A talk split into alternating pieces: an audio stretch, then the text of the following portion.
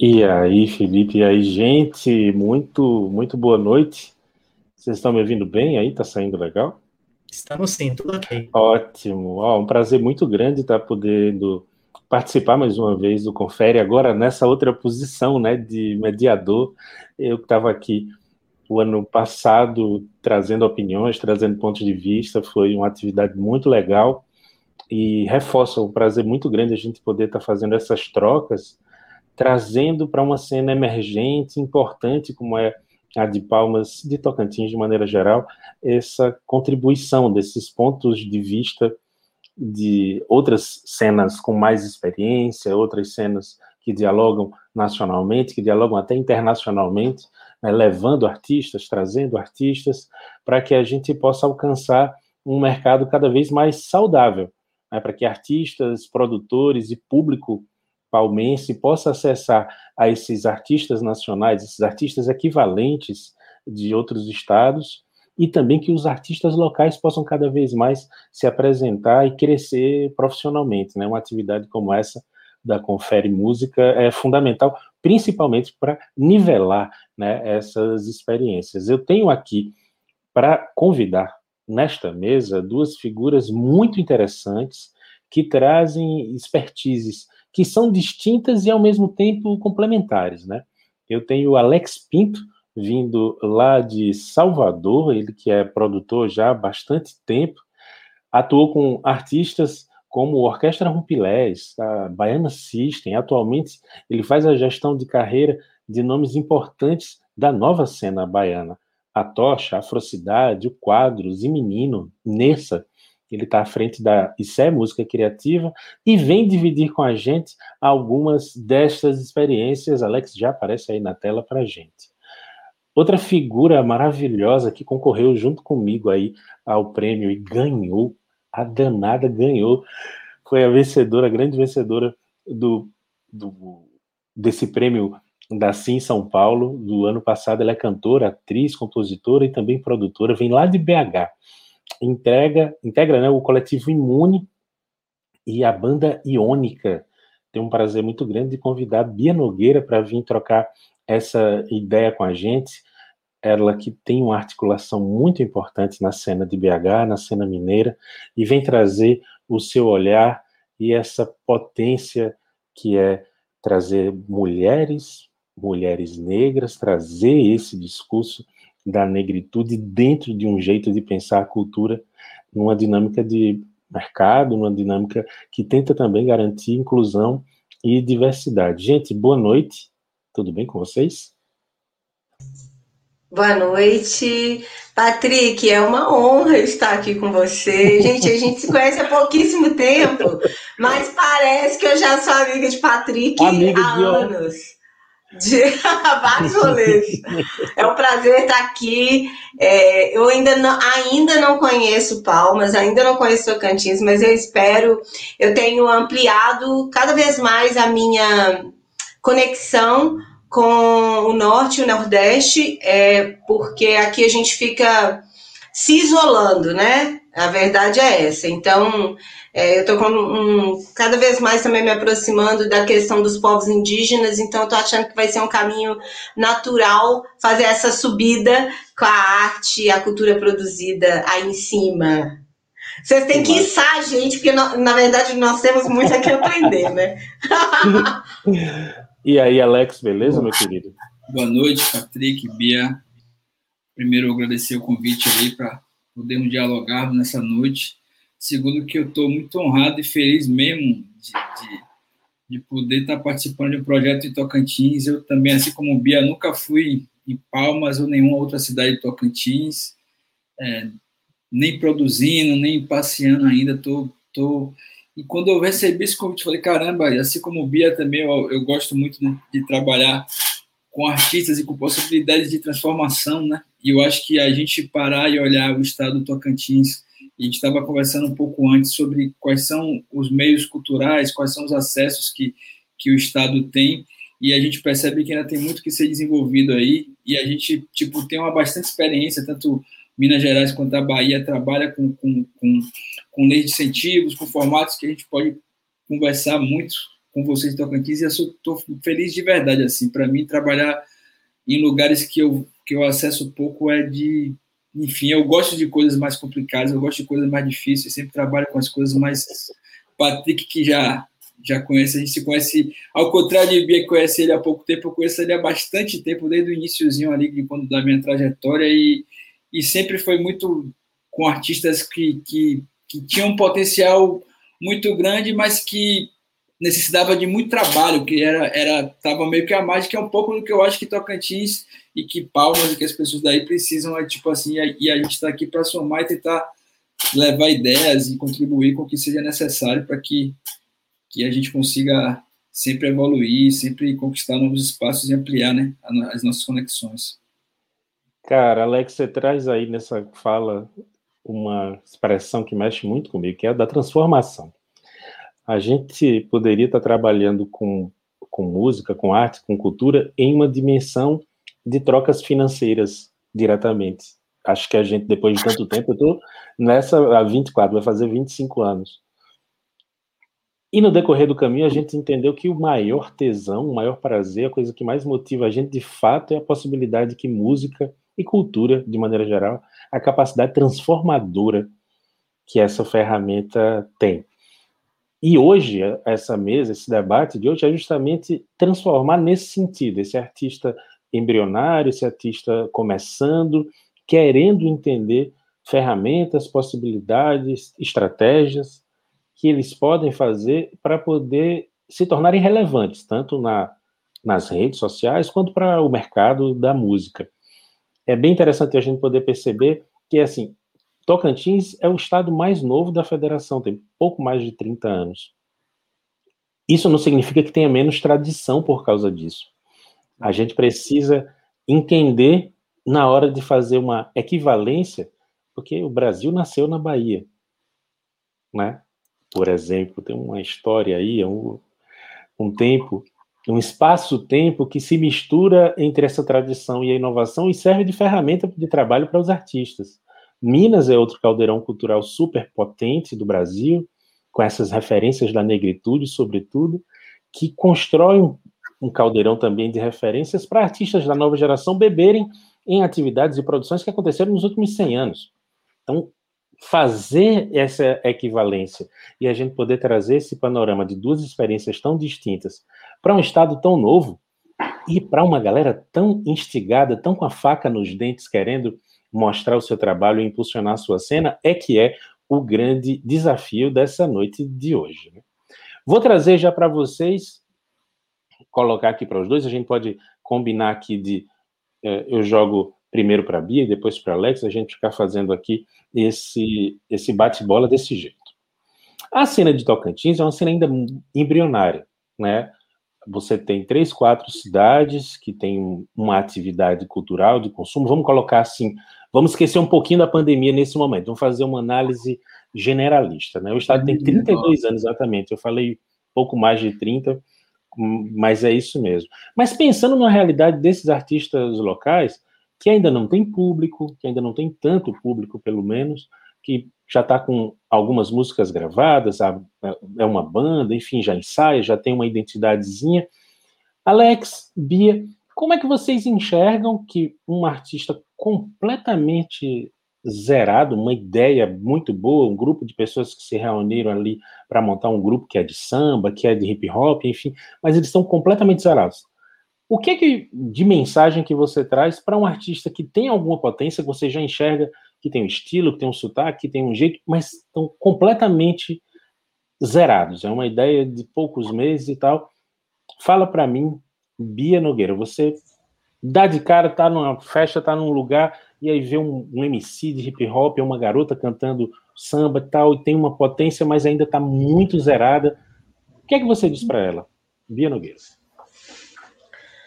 Nossa, que pergunta difícil.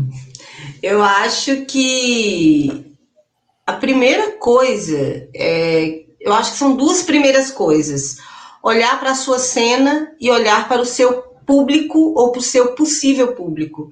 É, eu acho que quando você é, se concentra nisso, você tende a diagnosticar em que ponto você está, é mais fácil para você entender quanto eu tenho de público, quanto eu não tenho, o que, que eu preciso fazer para ampliar meu público, para que ele seja para além do meu pai, minha mãe, meus amigos, né? Que todo mundo começa assim, né, gente? É normal. Mas tem uma hora que você tem que dar um passo à frente, ampliar é, é passo a passo. Então, acho que essas duas frentes, eu diria que são as frentes essenciais para você poder entender é, quais são as ações que você tem que tomar. E eu acho que planejar, sabe? Você só pode planejar se você conhecer essas duas, essas duas, esses dois aspectos aí, né? Pensando em cena local, pensando no seu público.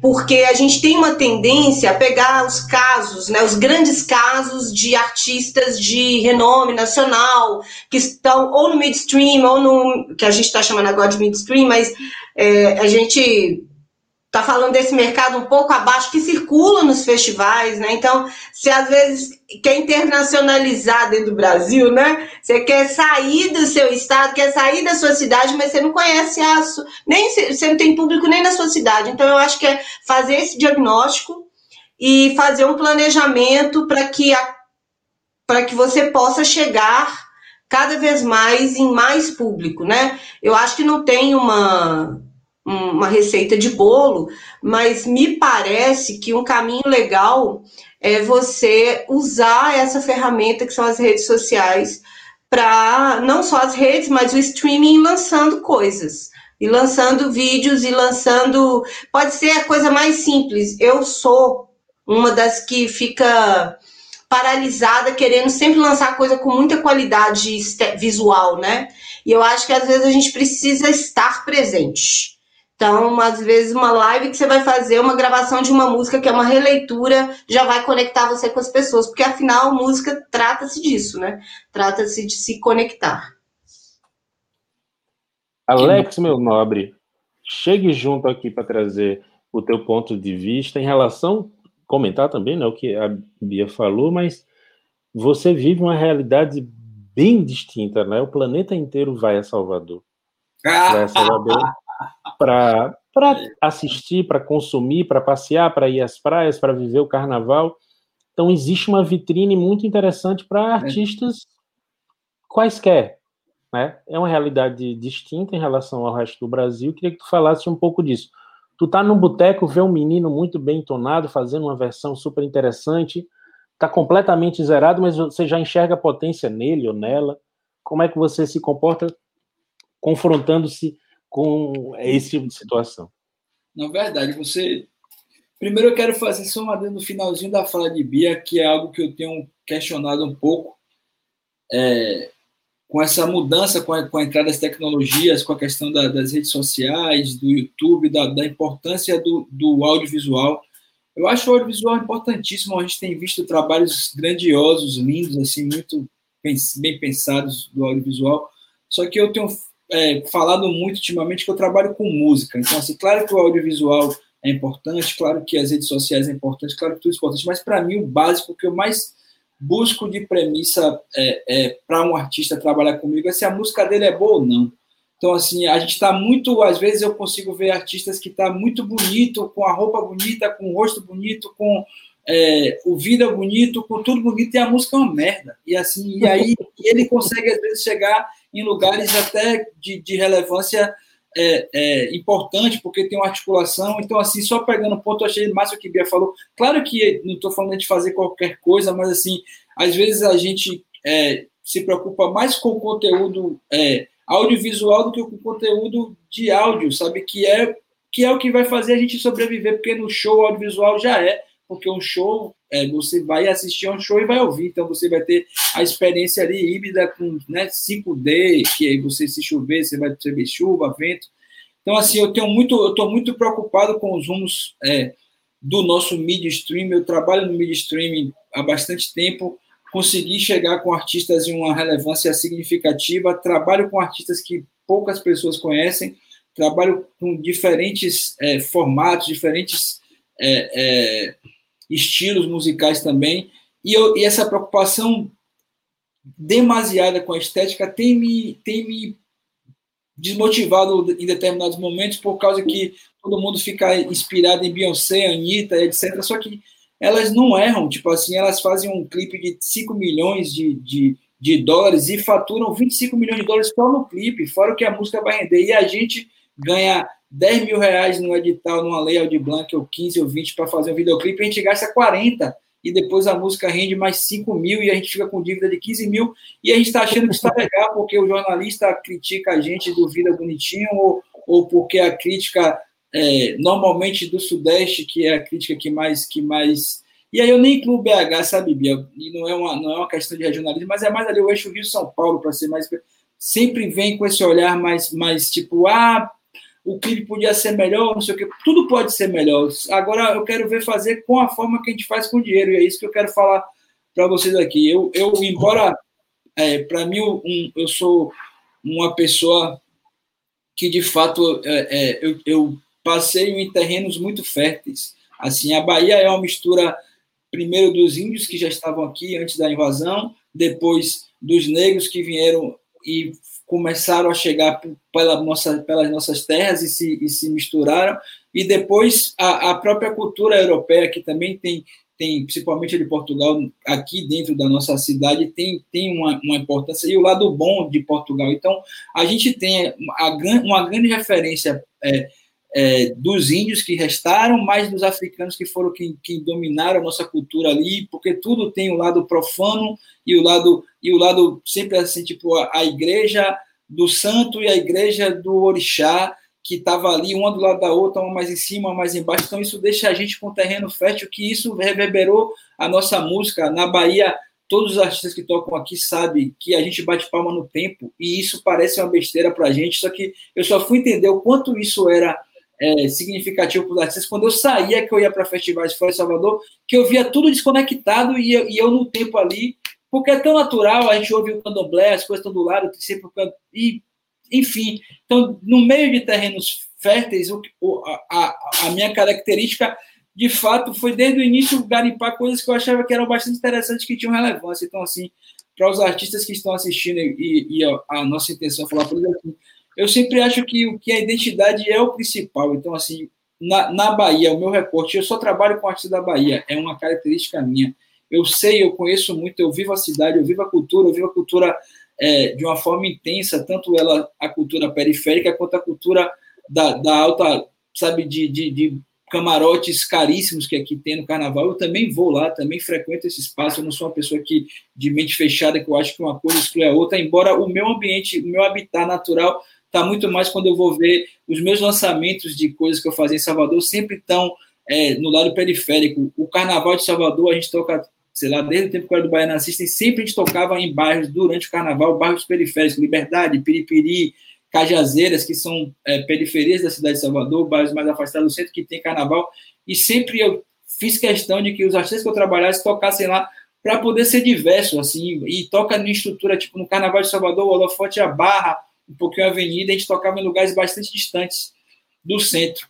Então, assim, o que eu acho para os artistas, para encerrar essa primeira fala, assim, é, tentem buscar dentro da, da cultura de vocês é, essa força, que eu acho que isso, quando a gente consegue isso, a gente consegue notar na hora, seja o artista de São Luís, seja de Palma, seja de Belém, seja do Amazonas, o que é que a gente tem de maior, qual é a maior riqueza cultural do, do estado de Tocantins? Sabe, porque isso não tem a ver com o tempo que o estado foi constituído de 32 anos, tem a ver com a, a cultura não foi feita a partir dessa posição geográfica da criação do Estado. Já estava lá, as manifestações culturais já estavam lá. Então, assim, tentem entender o que é isso, qual a representatividade disso, e misturem com o que você gosta de som. Então, se como pode você é um grupo de samba, vai fazer o samba, mas tenta achar o DNA da cidade, ou, ou na linguagem, ou na escrita, ou na transformação, ou na, na respirada, não sei, sabe, se é do rap, se é do reggae, qualquer estilo que se que se que vá fazer, tem que ter o seu DNA, tem que ter a sua identidade, sabe? Não adianta você achar, é, sei lá, crioulo, um artista foda que é do rap, que ficar tentando imitar o que crioulo faz, aquilo não vai te levar a, a grandes lugares, assim. Só esse, esse tipo de, de Ctrl-C, Ctrl-V só funciona no mainstream, porque é dinheiro, os caras empurram é, mil músicas iguais e as pessoas consomem mil músicas iguais. No nosso mercado midstream, o que faz a gente é, conseguir ter alguma visibilidade é exatamente a gente ser diferente um do outro. Então, todo, todo grande artista, às vezes, quando o Bia falou, eu vejo isso, que é quando a gente tem identidade, tipo assim, é, tem que fazer uma vida fora, porque os nossos é, é, amigos estão fazendo também com muita criatividade. Não é foda, às vezes, só do dinheiro, é da criatividade. Então, a gente fica obrigado, isso é muito bom, enriquece o mercado e deixa uma, uma colheita muito mais fértil. Então, a primeira passo que eu vou dizer para vocês, assim, tipo, é, invistam muito na, na, na, música de vocês e principalmente na identidade. E aí no estilo que você que você gosta, de que consome, misturando. Não tem mais, hoje não tem mais aquele negócio, pode ser um rock, é, é, um rock com, com sertanejo que, que alguém vai gostar, entende? Então, tipo assim, não tá mais naquele lugar, tem que ser rock, tem que ser. O sertanejo agora é de tatuagem e calça apertadinha, o, o roqueiro é de roupa, mudou tudo? O achezeiro é de cabelo raspado, tá tudo. Então hoje a gente pode fazer tudo assim, sabe? Então, enfim, acho que era isso aí. Alex, eu quero pegar, eu quero pegar um, um pedaço aí da sua fala, eu acho muito interessante, e de, segurar um pouquinho aqui a conversa nesse universo estético ainda.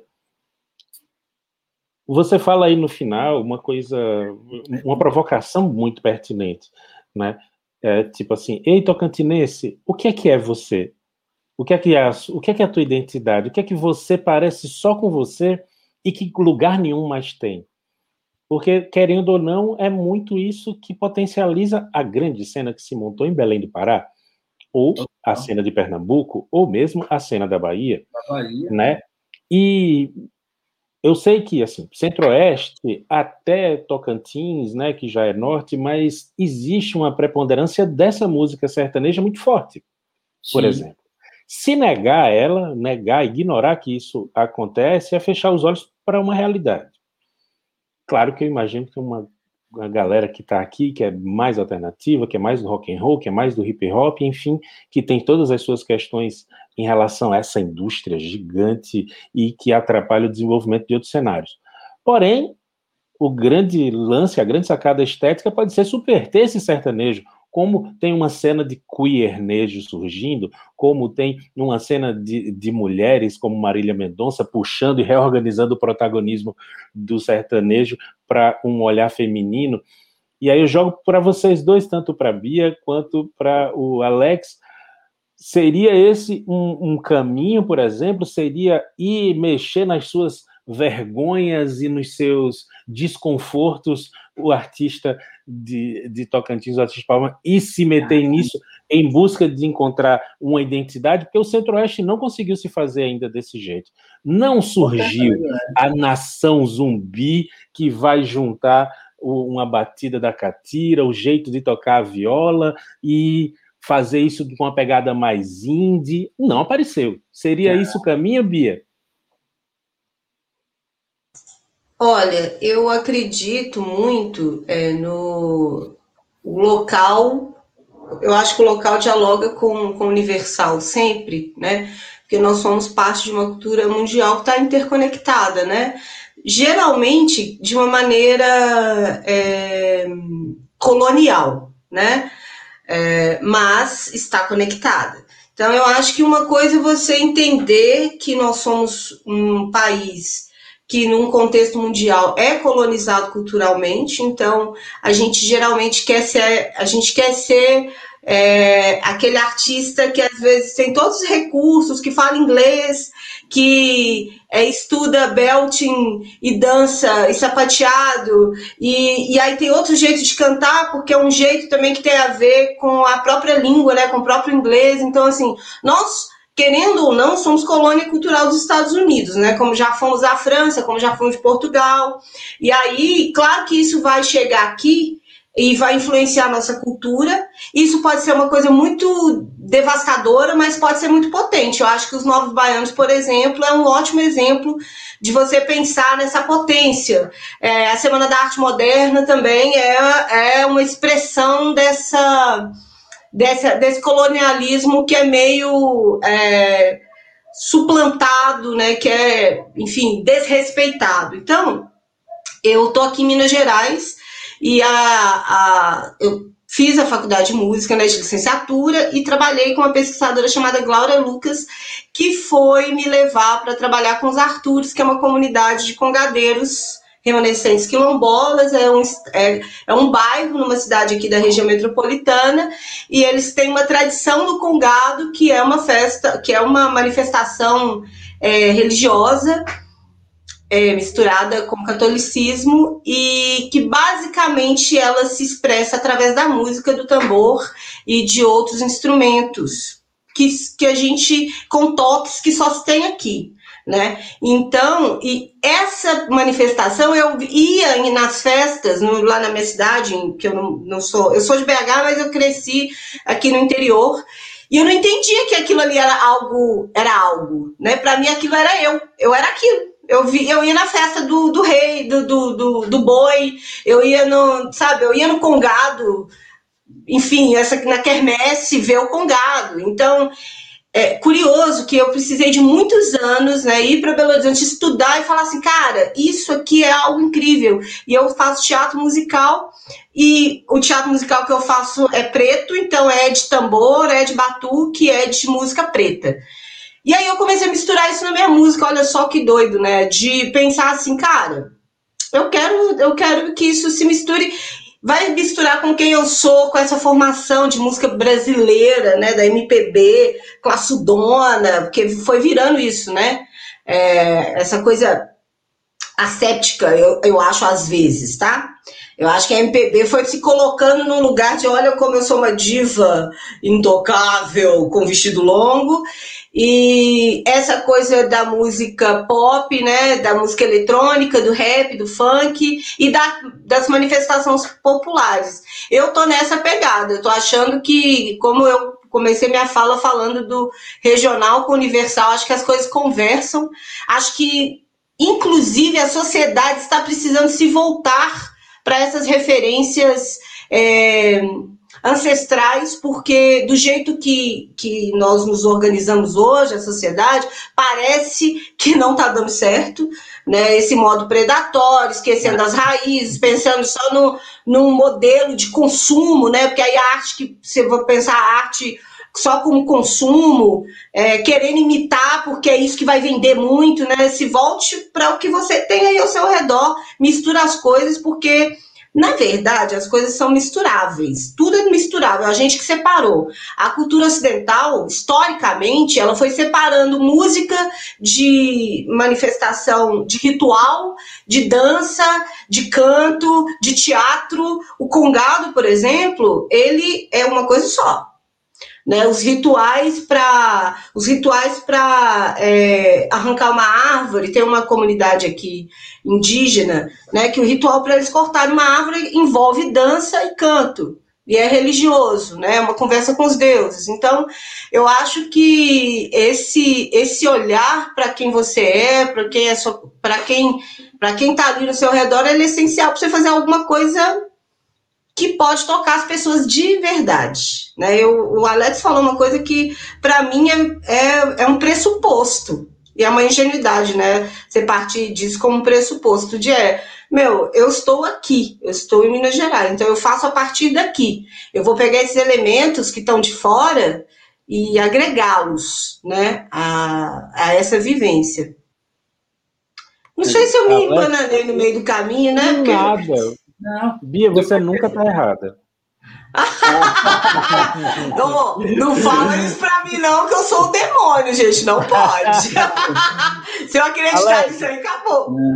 Alex, eu sei que você é um cara muito visionário, artistas com quem você trabalhou diretamente, construiu processos uh, de gestão, tinham processos uh, criativos e de ruptura, sobretudo a Orquestra Rompilés, você chegou a trabalhar um, um ciclo com o Nacaco de Telha também, uma visão particular em relação à grande cena do axé, mais Baiana System, a Tocha, né, o Quadro, uma banda que tem vinte e tantos anos aí fazendo rap com rock, com uma identidade baiana, com sotaque baiano muito forte essa ruptura de, de, formatos estéticos, ele começa mexendo numas músicas, que, nos estilos, nas tendências que a gente meio que tem vergonha. Ou então o mercado obriga a gente a achar cafona ou então, feio ou equivocado.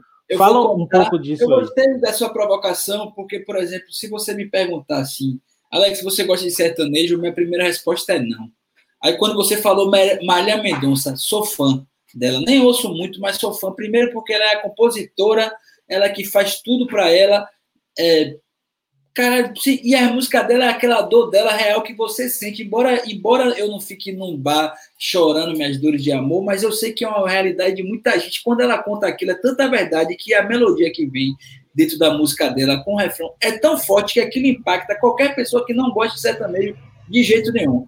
Estou falando dessa questão sertanejo que às vezes eu falo que eu não gosto e hoje eu não tem nada que eu não goste, mas assim eu, eu ouço poucas músicas de, de, estilos variados, porque a gente viveu isso e você colocou um pouco, pouco sobre porque aqui, aqui na Bahia o axé music dominou uma cena muito grande, assim como o sertanejo de fato domina o centro-oeste e o, o, interior do sudeste ali e, e o interior de, de, Minas Gerais também. No Rio eu não sei tanto, mas o centro-oeste é muito forte e, e os interiores de Minas Gerais e os interiores de São Paulo é uma, é uma predominância que eu acho que de mais de 90% do sertanejo.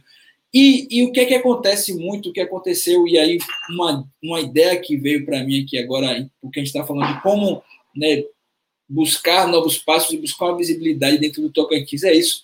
E é, o Axé Music teve uma época que tudo era ruim que vinha oriundo do Axé. É, aqui internamente, por exemplo, os novos, até novos baianos não era Axé, depois quando veio ali até os blocos afros teve uma época que, que era meio que a axé. Hoje os blocos afros são uma referência que é, que é o DNA do axé music, que são os blocos afros, foram os, a, a, os estudos que eles fizeram a partir da percussão que foram transformados para a linha de harmonia, melodia.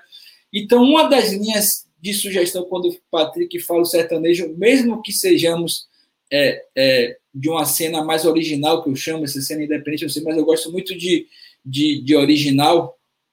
E, e eu acho assim que é um, é um lugar para se pesquisar, sabe? Buscar essa originalidade, tipo assim, as raízes da viola, né? Que é pré, que é, que é pré, o pré-sertanejo ali, aquelas coisas das duplas que eram mais da viola, violão, junto com toda, toda a, a cultura indígena que, que, que Tocantins tem. Eu não sou, eu não, eu não tenho propriedade de verdade para falar sobre a cultura de Tocantins. Eu não sou um grande entendedor da cultura de Tocantins. Eu estou apenas aqui jogando possibilidades no ar para que vocês consigam sacar. Vou saber falar muito sobre isso de Bahia, assim, porque eu tenho uma vivência e coisas que eu cidades que eu vou mais assim. Mas assim, eu acho que isso pode ser uma grande sacada.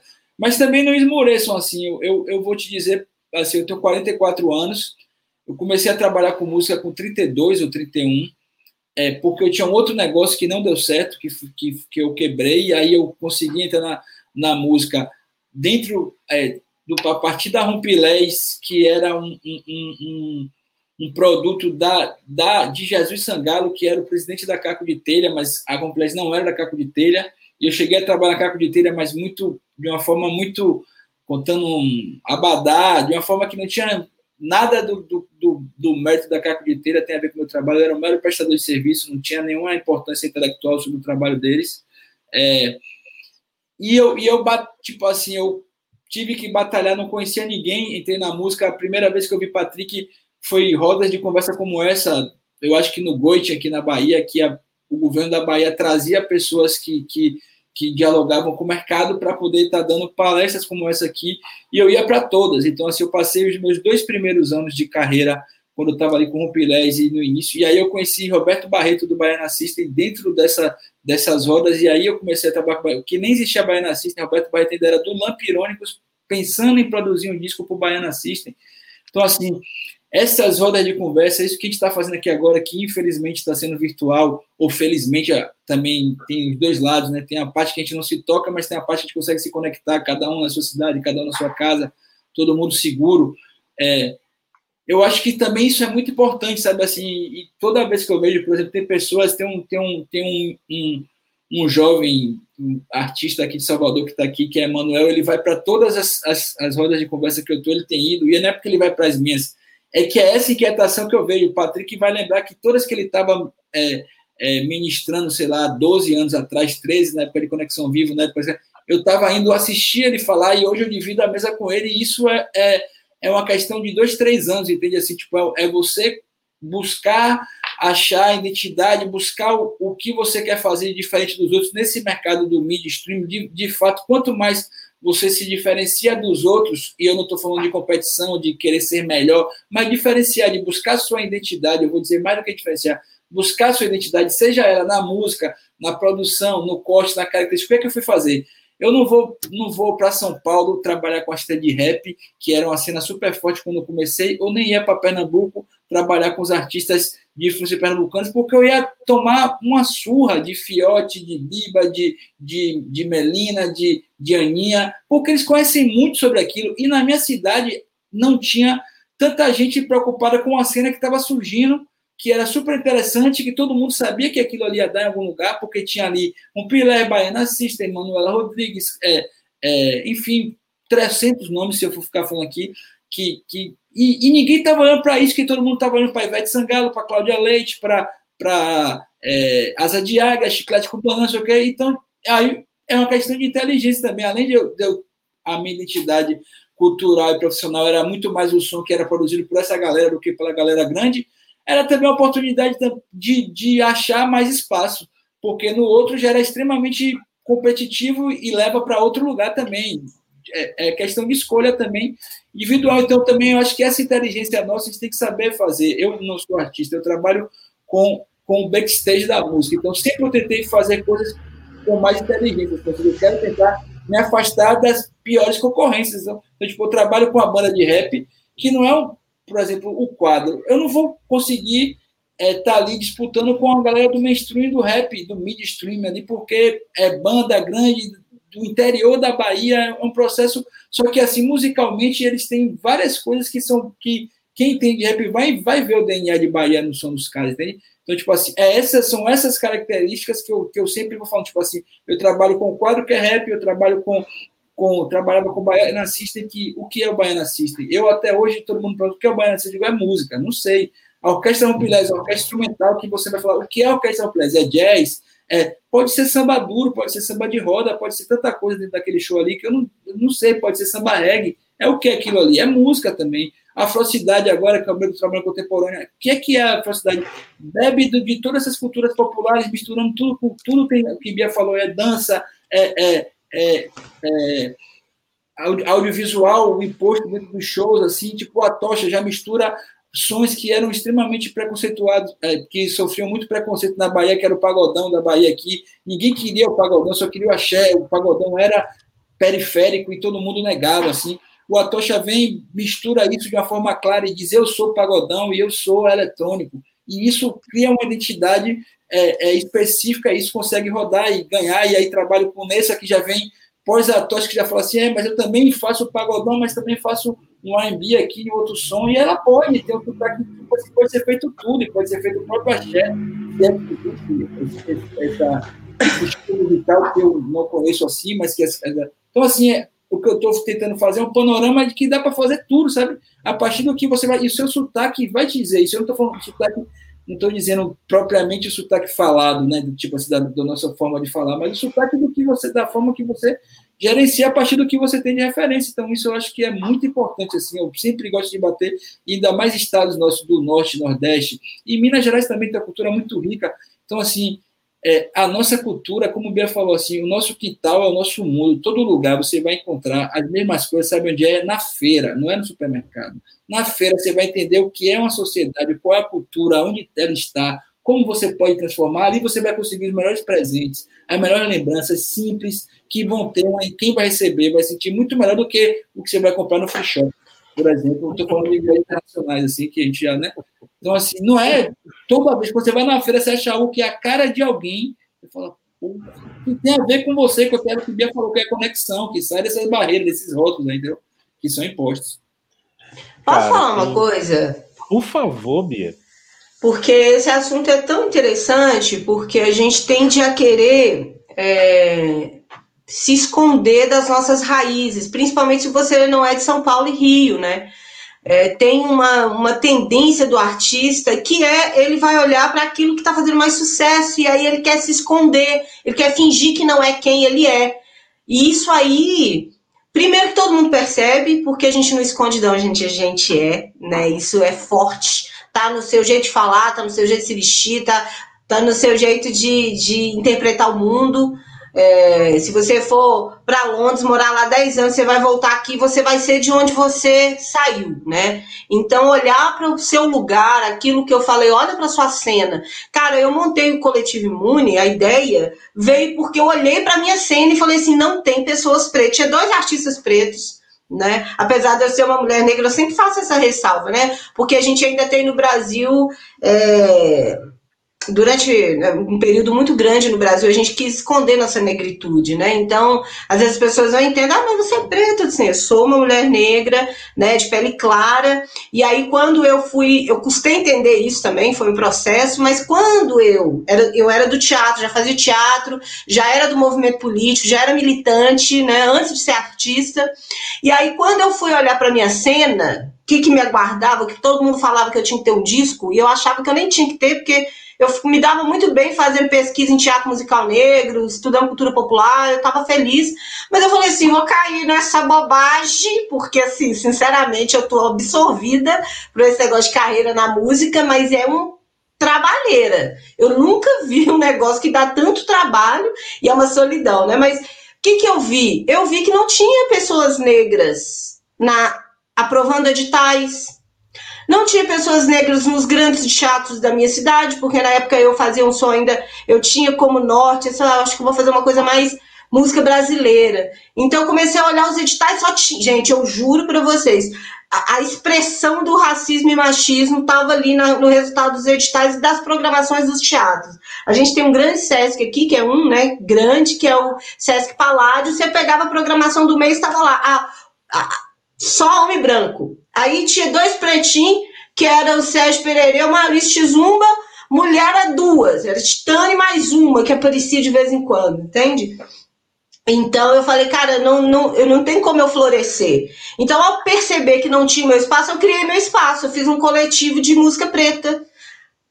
É, fui sugerir um coletivo, estava tão latente na época que eu fui sugerir um festival, alguma coisa de mulher, já estava rolando mulheres se articulando para fazer um coletivo de mulheres, fazer uma mostra de mulher que hoje começou como uma hashtag na internet, hoje o Festival Sonoro está acontecendo em, né, em, na época que a gente ainda saía de casa para eventos, em 70 cidades, em mais de 16 países, uma hashtag que surgiu da Demussulinda aqui de Belo Horizonte.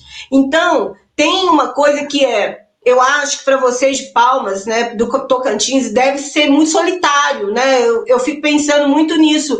Eu me senti muito solitária quando eu olhei para minha cena. E se você não tem algo que você acha que precise, faça.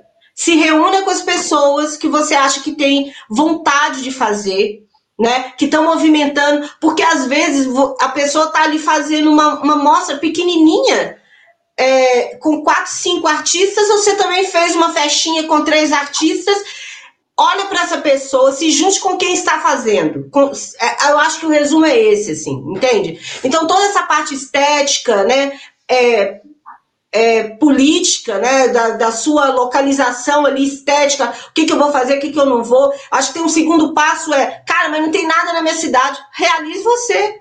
O primeiro festival imune, eu, a gente foi num bar que era gerido pela, que era da prefeitura, gerido pela, pelos usuários da, do, do programa de saúde mental de Belo Horizonte, o Suricato, e eles faziam eventos lá, cobravam 12 reais de entrada, falaram assim, aqui, a gente quer fazer o festival de música preta aí, foi um sucesso, entendeu? A gente ia apresentar 12 artistas, nós apresentamos 36, eu abri mão de apresentar porque tinha tanto artista preto nessa cidade, na grande BH, que eu nunca tinha ouvido falar, BH é um ovo, eu nunca tinha ouvido falar. E de repente a gente tem uma cena hoje preta de mulheres super potentes na cidade, né? Então é, eu acho que o, dá um, uma certa solidão, mas olhe para a sua cidade, é muito importante isso, sabe? Então, essa questão estética, política, mas olha quem, a questão da produção também é um negócio importante. Quem está fazendo? Se junta a essa pessoa e estude. Eu comecei a sacar, ir nas feiras de música. É, foi, fez muita diferença para a música de Minas Gerais ter uma feira. Então, ah, mas Tocantins não tem feira, faça a feira. Então, o pessoal que está aí fazendo é, esse evento pode se juntar mais com outro e falar: nós vamos fazer uma feira aqui do Norte e Nordeste que seja pequena. Tem a feira maravilhosa que eu fui, esse, foi o último evento que eu fui em 2020, que é da Melina Rickson, lá de Recife, que é o Porto Musical né? Junto dinheiro ao longo do ano, vá lá para você ver o que, que é a sua cena também. Isso eu acho que é um segundo passo. Mas é estar tá ligado.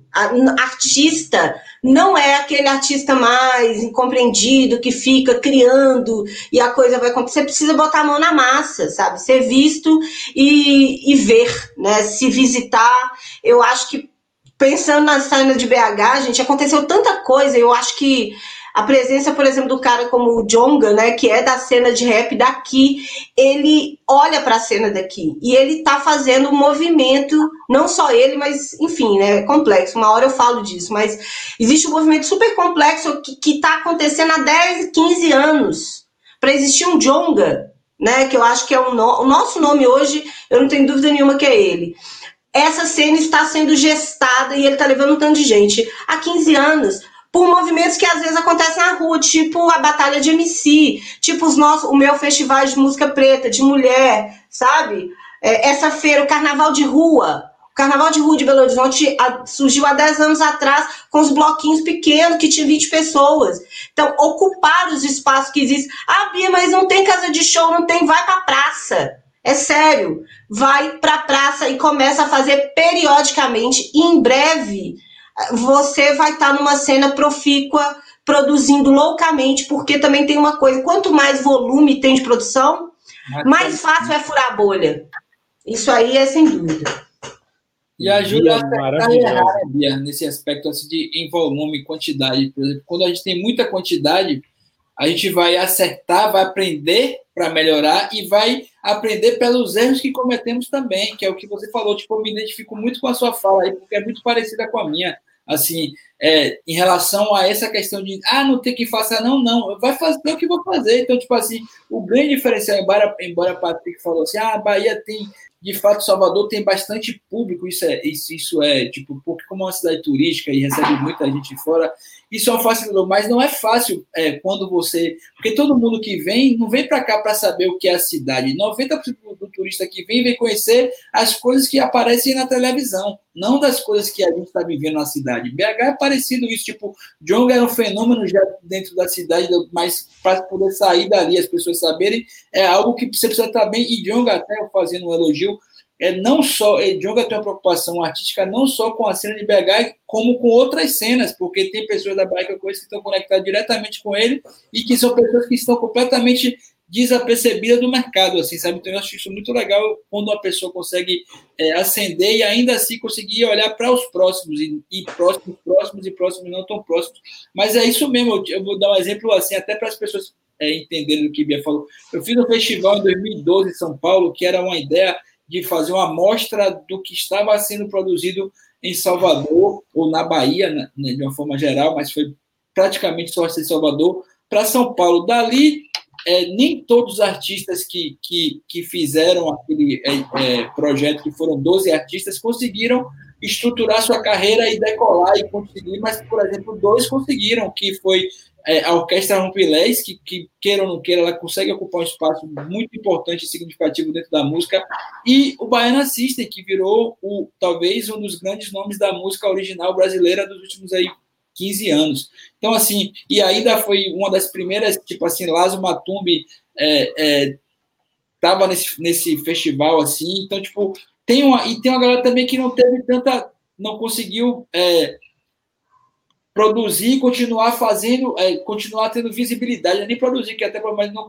não, o fluxo de visibilidade não foi tão intenso, e aí perdeu pressão daquilo que aconteceu com outros artistas, e aí veio, como a Bahia, o problema da Bahia, eu acho isso em BH também, eu, eu vejo toda hora na BH vem coisas novas que aparecem, eu falo, caraca, também tem uma fertilidade muito grande, então, tipo assim, aqui se um artista é, dormir muito, vem 10 e atropelam. Sabe? Se ele parar para ficar pensando o que ele vai fazer no próximo disco, ele não já tiver um, um, público formado ali que consome a música dele, tanto em streaming quanto em show, ele vai ser atropelado, porque todo dia um guri de 12 anos vai fazer algo que é legal. Então, assim, tem isso, mas eu achei, Bia, você aí muito assertiva, é isso. A gente tem que parar também, às vezes, de reclamar. Eu vi, eu vi é, é, um, uma, uma pergunta sobre para você, Bia, que foi, que foi perguntando sobre, sobre Tocantins, é um estado que tem muita gente de fora.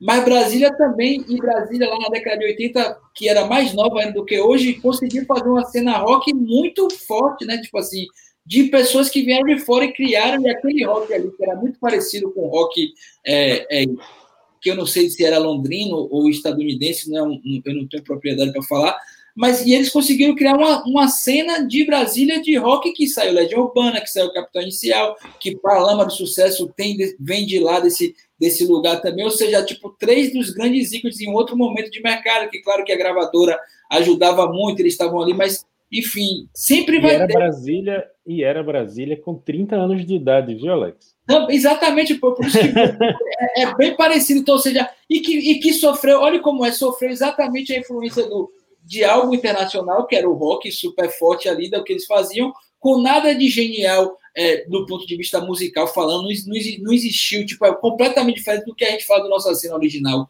sabe, que a, que a galera mistura, inventa coisa, ali não, ali era o que, era, era quase que, tipo assim, as mesmas harmonias e melodias e linhas, tipo de Legião Urbana, de Capitão de e aquilo funcionou que foi muito bom para e tornou uma cena que tinha, sei lá, Plebe Rude, e aí teve os, os ícones, né, que Legião Urbana, talvez Capitão Inicial.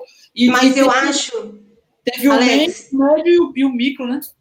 Eu acho que tem uma coisa incrível que aconteceu em Brasília, que pensando na pergunta que foi falada que você levantou aí, que é eles olharam a, esteticamente a coisa era muito gringa, mas a música, a letra, as reflexões eram extremamente conectadas com a realidade política brasileira.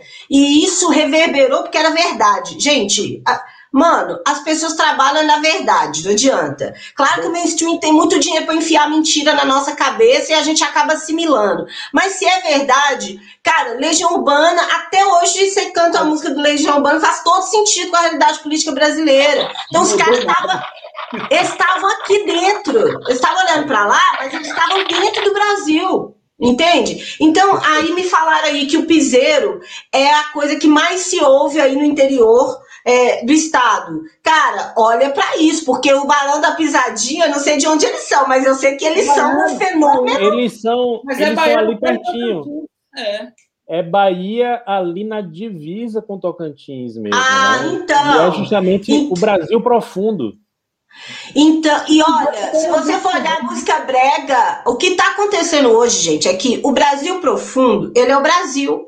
E a internet está mostrando o Brasil, não adianta. Claro que tem várias, eu tenho várias críticas à, à rede social, porque eu não chamo nem. Eu falo redes sociais para todo mundo me entender, mas é rede privada de comunicação, a gente fala isso aqui em casa. Né? É uma empresa, tem todo uma, um, um, um, um objetivo ali é, privado, né, de lucro e que vai fudendo com a nossa saúde okay. mental você ficar produzindo conteúdo, mas isso é outra conversa. Então, assim, o positivo disso é que você pode, você tem MC Loma, cara, quando eu vi MC Loma a primeira vez, eu juro, eu fiquei embasbacada. Eu falei assim, isso é o Brasil de um jeito sabe? Isso era, é, é, eram minhas colegas do interior, e a gente tá falando de interior, eu não sei de onde que a Loma é, mas assim, aquela menina, naquela bicicleta, ela era várias meninas do meu bairro e as pessoas se reconhecem e acham graça, mas acham também, querem participar disso, porque sou eu sabe? Então, assim, essa possibilidade eu, eu vejo, né, a galera da alta cultura ó, falar, virar a cara para esses fenômenos na internet que acontecem de coisas ultra ah, originais que ninguém nunca pensa, nenhum produtor milionário, sabe? Nunca ia pensar nisso e de repente o negócio estoura, porque é verdade, é o povo brasileiro. O povo brasileiro, gente, é maravilhoso. Assim, aquele meme, é, né? A NASA explica o Brasil, é porque o povo brasileiro é maravilhoso. A gente tem, ó, cara, nós estamos vivos, a gente está diante de um governo genocida que mata 500, milhões, 500 mil pessoas e nós estamos aqui discutindo música. Nós somos incríveis. A gente é foda. Entendeu? Porque... Então, assim, aproveitem o piseiro. Eu, se, eu, se eu tivesse que dizer alguma coisa, eu olhe para o que se está falando, fazendo em São Paulo, sim, na gringa, sim, mistura com o piseiro. sabe? O eletrônico, gente, às vezes você aprendeu numa aula de, de, de produção musical, você aprende a fazer um beat ali, você já joga ele e já faz. Eu acho que tem que sair fazendo. Tem é uma... aquilo que eu tô perdendo, que eu tô aprendendo com o povo do rap.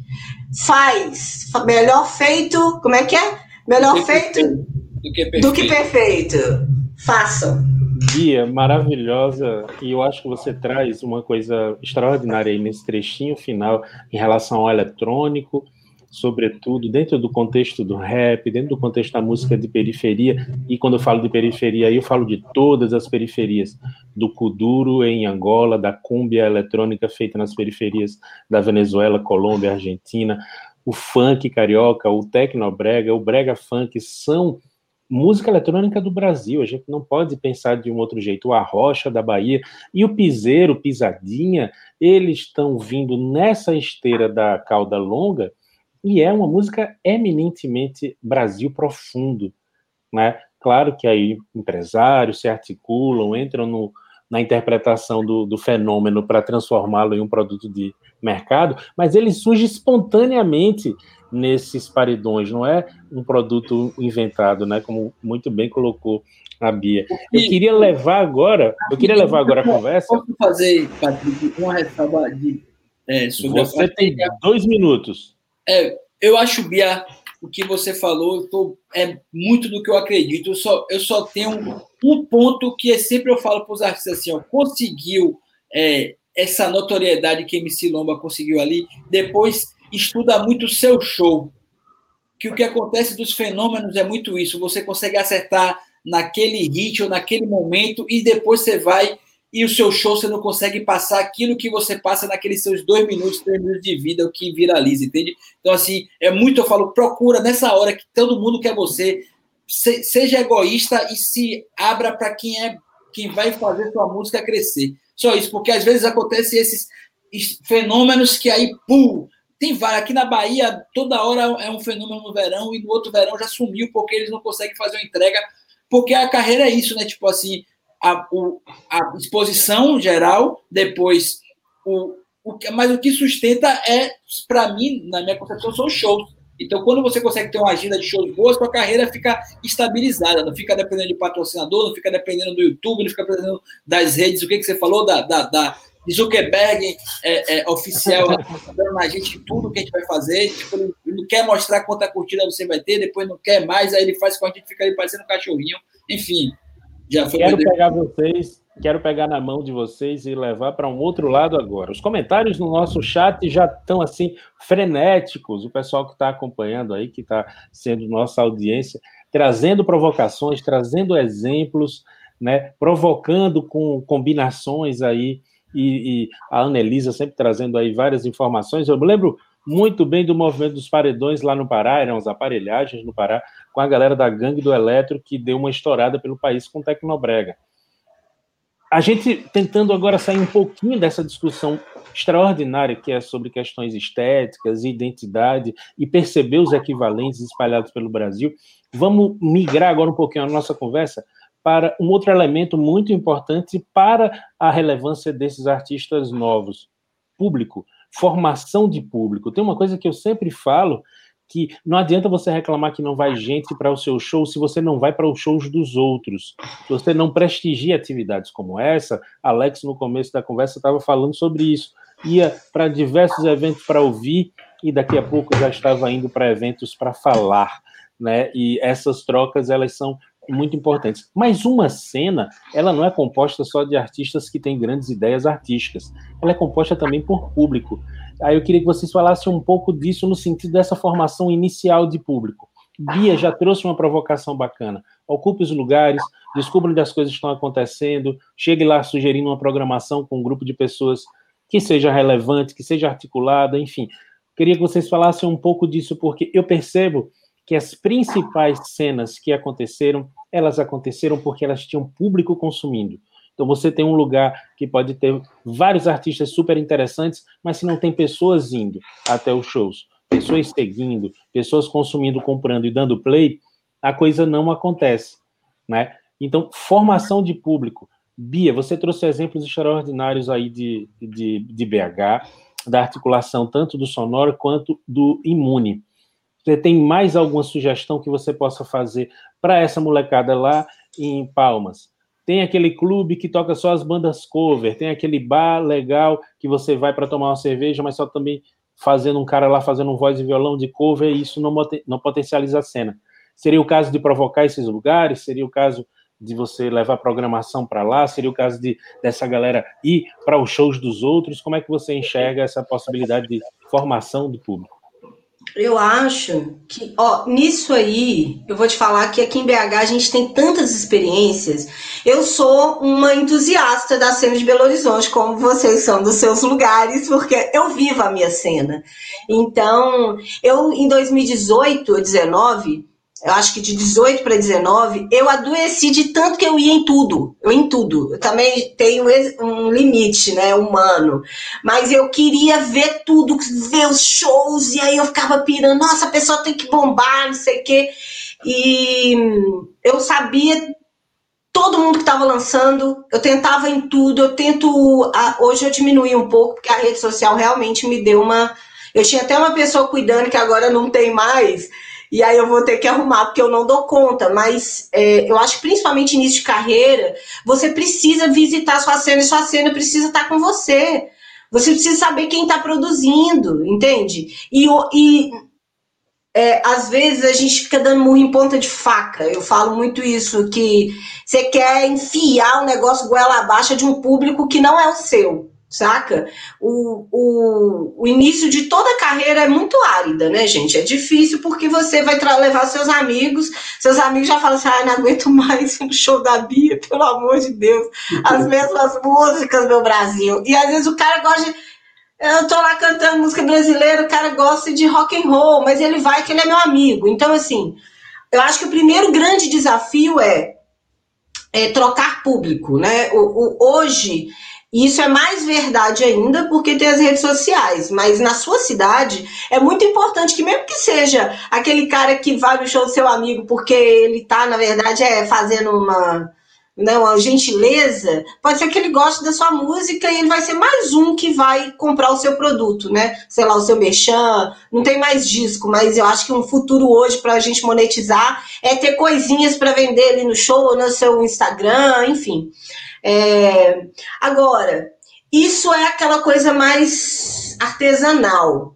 Tem jeito de você dar, é, digamos, escala para isso, que é fazendo os eventos. Eu acredito muito nessa coisa de ser um, um agente da sua cena, porque foi é o caminho que eu tenho feito assim.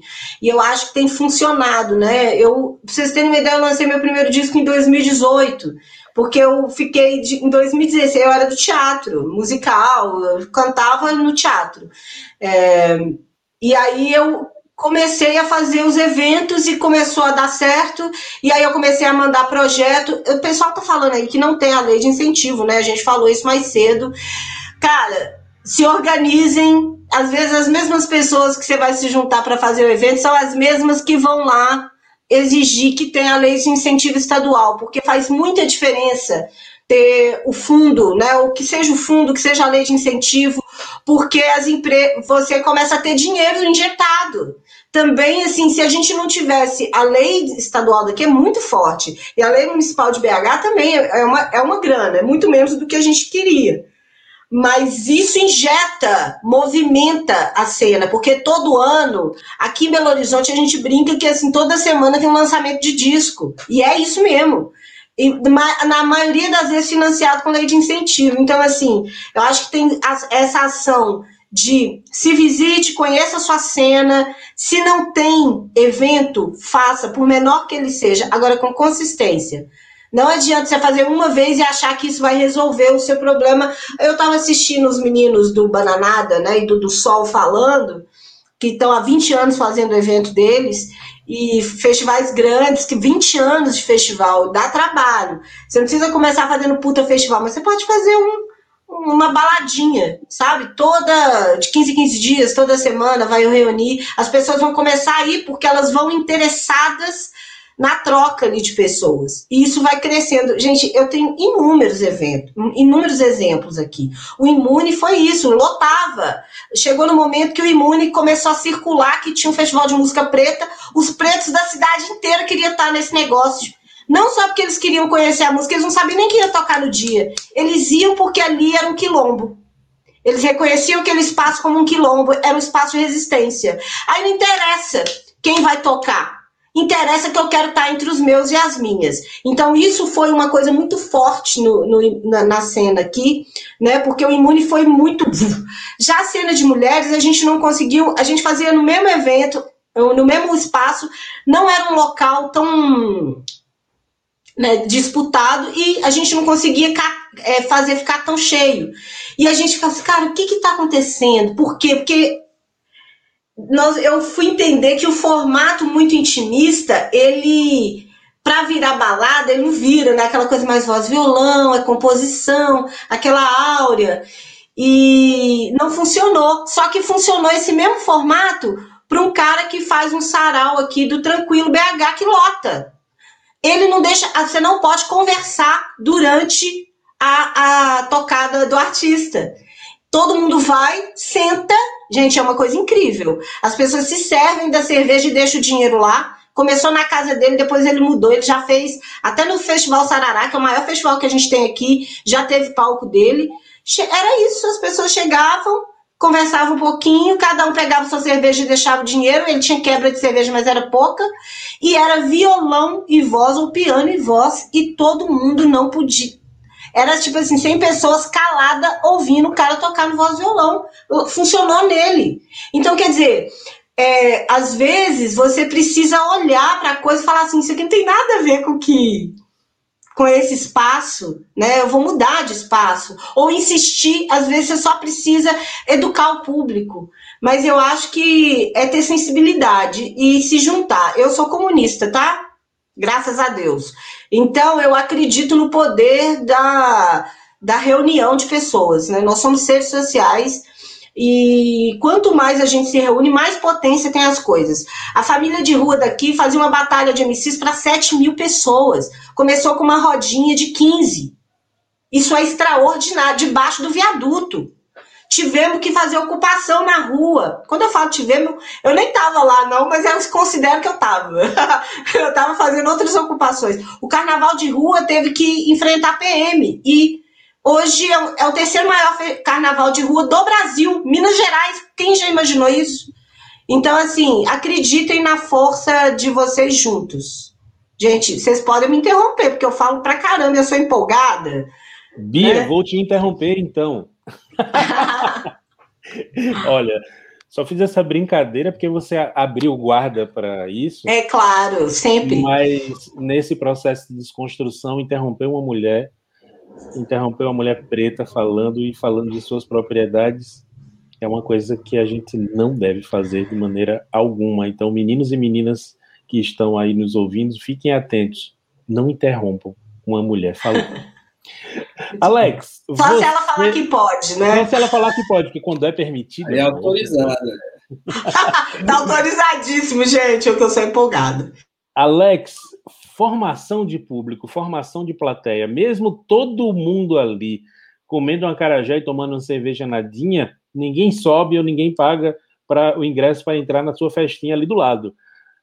Como é que é que você consegue enxergar isso tendo que levantar do zero um evento, um show, um show pequeno, uma pequena festa.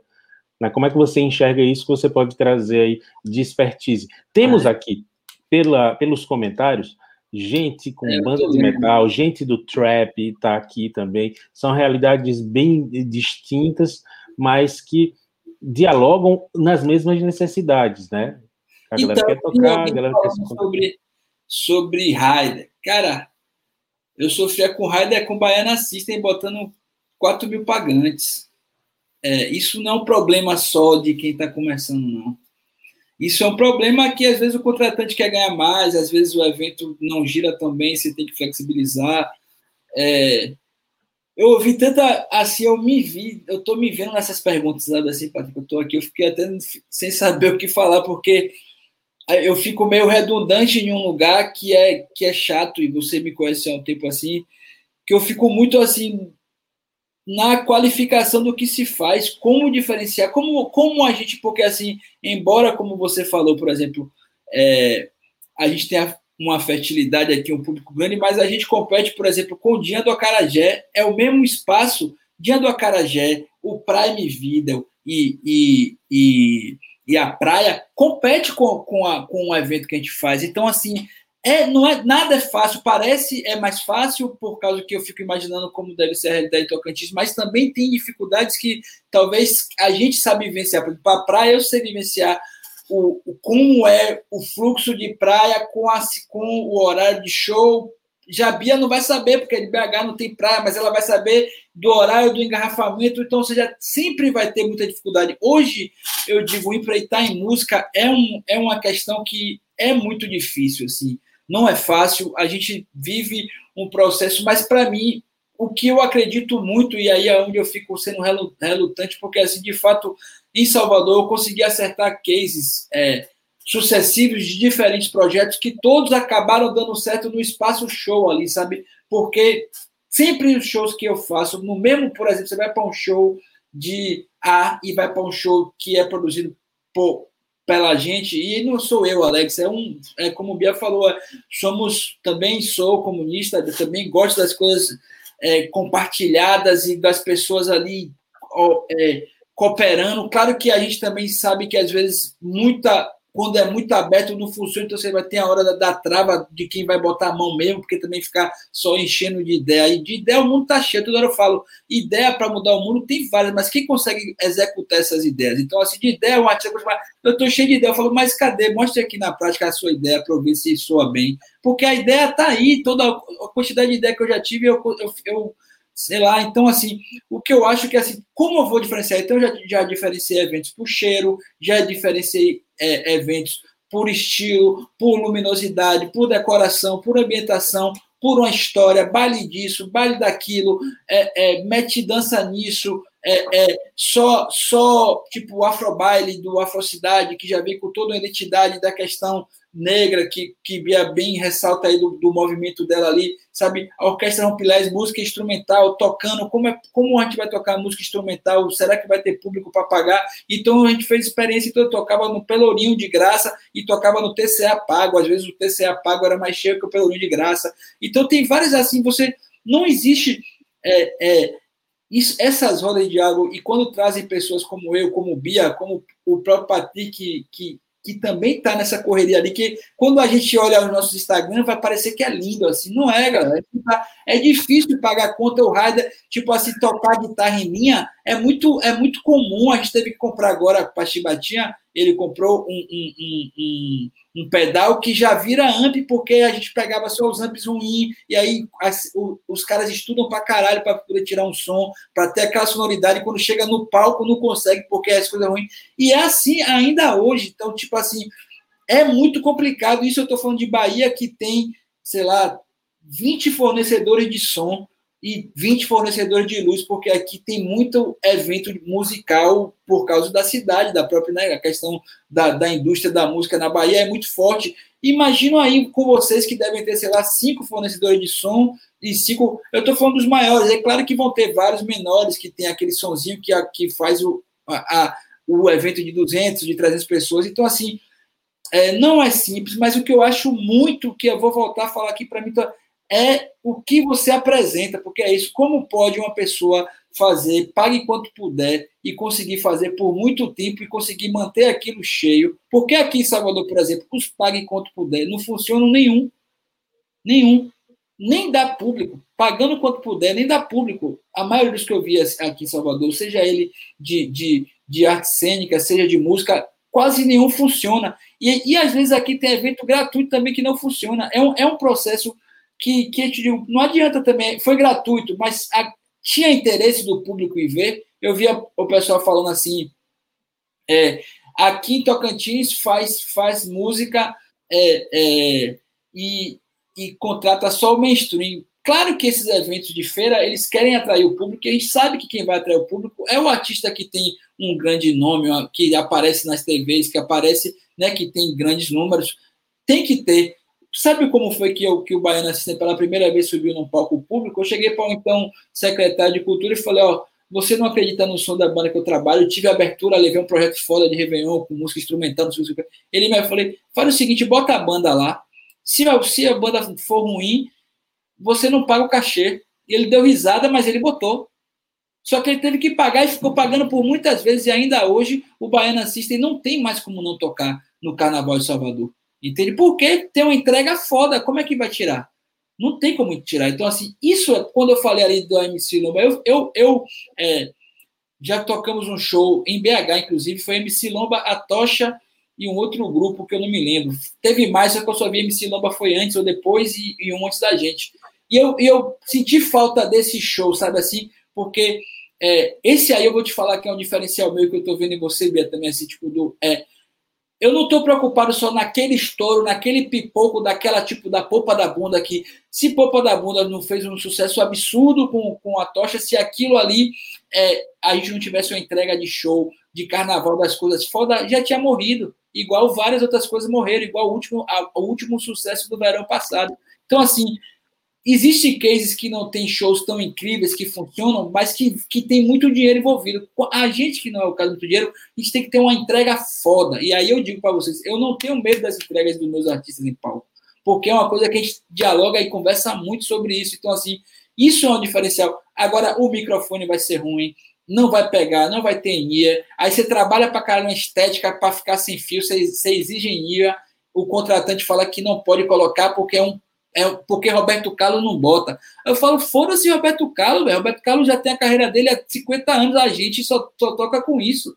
Aí a gente teve que comprar, juntou grana, aí a gente tipo, comprou no carnaval de 2020, aí veio a pandemia, a gente para pagar isso foi um sacrifício da porra, porque não é uma coisa de 500 reais, sabe? Então, assim, é difícil, não acha que, tipo assim, até a gente conseguir girar essa bola. Tipo, hoje eu trabalho com cinco artistas. Eu não sei se eu, se eu queria trabalhar com cinco artistas quando eu comecei a trabalhar. Talvez, Patrícia, eu, eu trabalhava com o Pilés e Baiana System e já achava muito. Queria só um, só que, tipo, com cinco artistas para pagar minhas contas é, é complicado essa coisa assim. No, e na pandemia, então, piorou. Então, tipo assim, é um processo. Falta para você, Alex, é um DJ. É um DJ na sua empresa para você vender um DJ, sobretudo se ele for um DJ barbudo, com a barba grisalha, é o que vai fazer a empresa crescer. Deixa eu fazer assim, a gente está indo numa reta final aqui já do nosso papo, está muito, muito bom. Hum, o Pietro trouxe uma questão super interessante sobre se juntarem. Tínhamos que montar um evento de troca de experiências entre nós, os artistas de Tocantins. Passa muito por isso, Pedro, passa muito por uma articulação local tolerante. Eu acho que essa palavra é muito importante para que a gente consiga organizar uma cena articulada. Tolerância, camarada do metal, o pessoal do samba, a galera do hip hop, do trap, todo mundo está querendo a mesma coisa: viver com dignidade, trabalhar sua música e crescer. Crescer, tocar para mais gente, sair do estado, tocar em outros lugares, todo mundo quer a mesma coisa. Eu acho que passa muito por isso. Eu não vi quem trouxe essa pauta, essa questão, mas também é muito pertinente. As ações do governo trazem os grandes nomes nacionais, não trazem os, os locais, e quando colocam, não pagam o cachê legal, colocam numa condição delicada. Aí eu vou jogar para vocês dois uma mesma questão para a gente ir para essa reta final. Já que ambos se identificaram como comunistas, eu também sou comunista.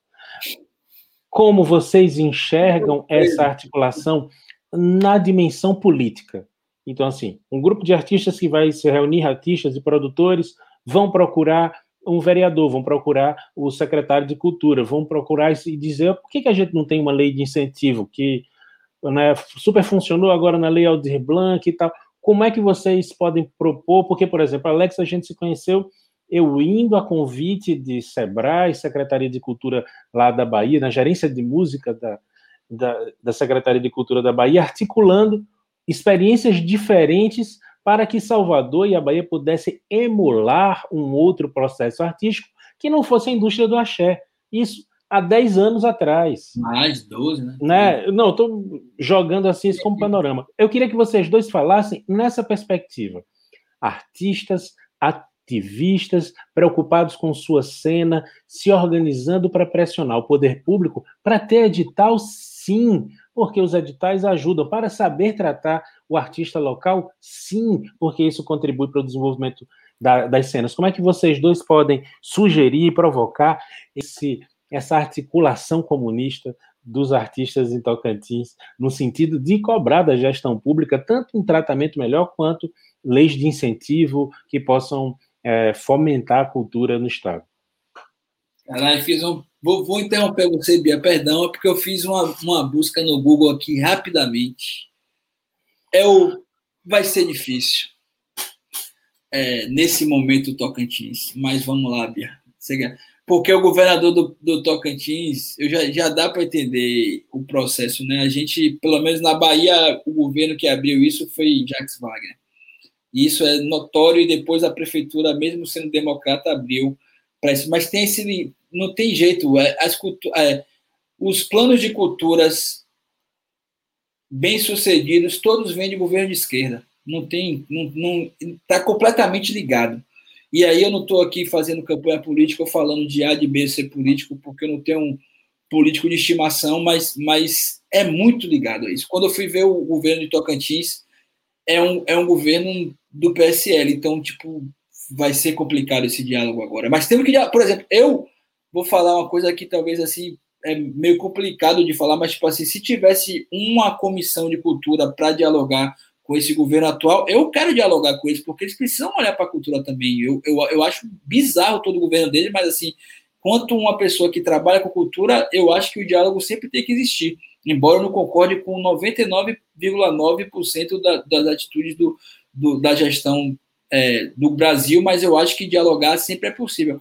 Eu fiz esse, eu só dei um, porque eu não sabia quem era o governo do Tocantins, então, tipo assim, isso é um fato. Agora, de fato, é isso, a gente tem que pressionar, começar pelos vereadores, começar pelos vereadores, pelos deputados, pressionar, mostrar, mostrar é, dados, porque também para eles é muito interessante saber sobre dados. A economia da cultura é algo muito rico e que os políticos não conseguem enxergar, gera muito dinheiro. Não é só a gente está aqui falando que que, que nós não temos, porque nós é, não somos concentradores de dinheiro. O nosso dinheiro não é verticalizado, é horizontalizado. O meu percentual de ganho sobre os trabalhos artistas que eu trabalho não é o mesmo que o, que o empresário de um artista do mainstream tem, porque não cabe, a gente vai vivendo e os investimentos. Então, assim, eu acho que é, vocês aí no Tocantins buscarem representatividade política, seja ela através de sindicatos, de associações, de vereadores, quem tem acesso, deputados, vai ser independente, inclusive do partido. Dialogar tem que dialogar sempre, sabe? Então, tipo assim, se é um partido de direita, extrema direita que está,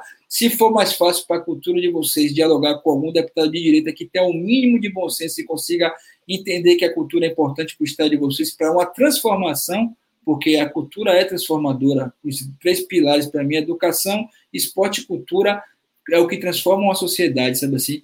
Então, eu acho que, que é um caminho, sabe assim, para vocês, é, mesmo tendo um, um, um, uma, uma liderança política no momento mais de direita, assim, sabe? O que pode ser um pouco de, de dificuldade, mas, enfim. Bia, você que vive. Desculpa, Alex, repete aí, por gentileza. Eu falei, desculpa, até porque eu acabei, sempre Bia estava falando primeiro, e como veio, eu tinha feito a pesquisa e não deu para não. Gente, não, era só uma, uma formalidade eu falar primeiro, imagina. Eu até prefiro falar depois, que eu já pego, eu já, eu já pego o que a pessoa falou, entendeu? Não precisa ser original, já limito, falo uma coisa em cima daquilo, mas assim, cara, é, eu estou vendo aqui que parece que está acontecendo uma retomada em Tocantins, né? Porque quando a gente fala uma retomada popular, que se tem um governo de direita, do PSL, é porque vocês deram mole igual nós demos mole aqui também, porque o nosso o Zema, que é o governador do estado, é, não vou nem falar nada, deixa quieto.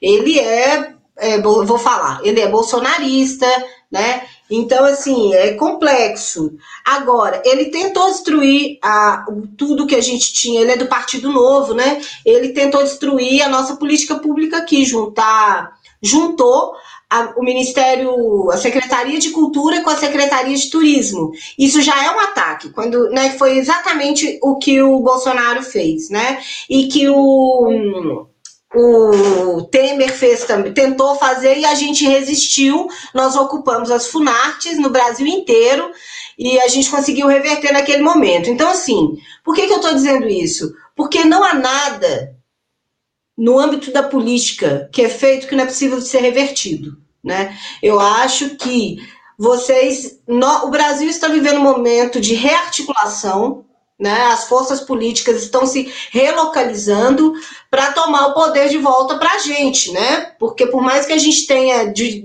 discordâncias, né, com o PT que, né, ocupou o poder durante tantos anos, a gente não pode deixar de dizer que assim o retrocesso é, de um partido, de um, de, um, de um, presidente né, que se diz nazista mesmo, fascista, ele só não usa essa palavra, né, mas ele fala com orgulho, é pró-militar e tal. Então é muito difícil dialogar. Agora, se as pessoas, se a classe está organizada, então assim, gente, olha que interessante, né? Se você começa a se reunir para fazer evento, para mobilizar público, essa mesma reunião pode servir para você começar a se rearticular politicamente, cara. E não tem jeito. Não vai ser outra pessoa que vai fazer por você. Sempre tem os da cidade, do estado que vão fazer mais, porque ou porque tem mais condição, ou porque tem mais gana, ou porque tem mais saúde.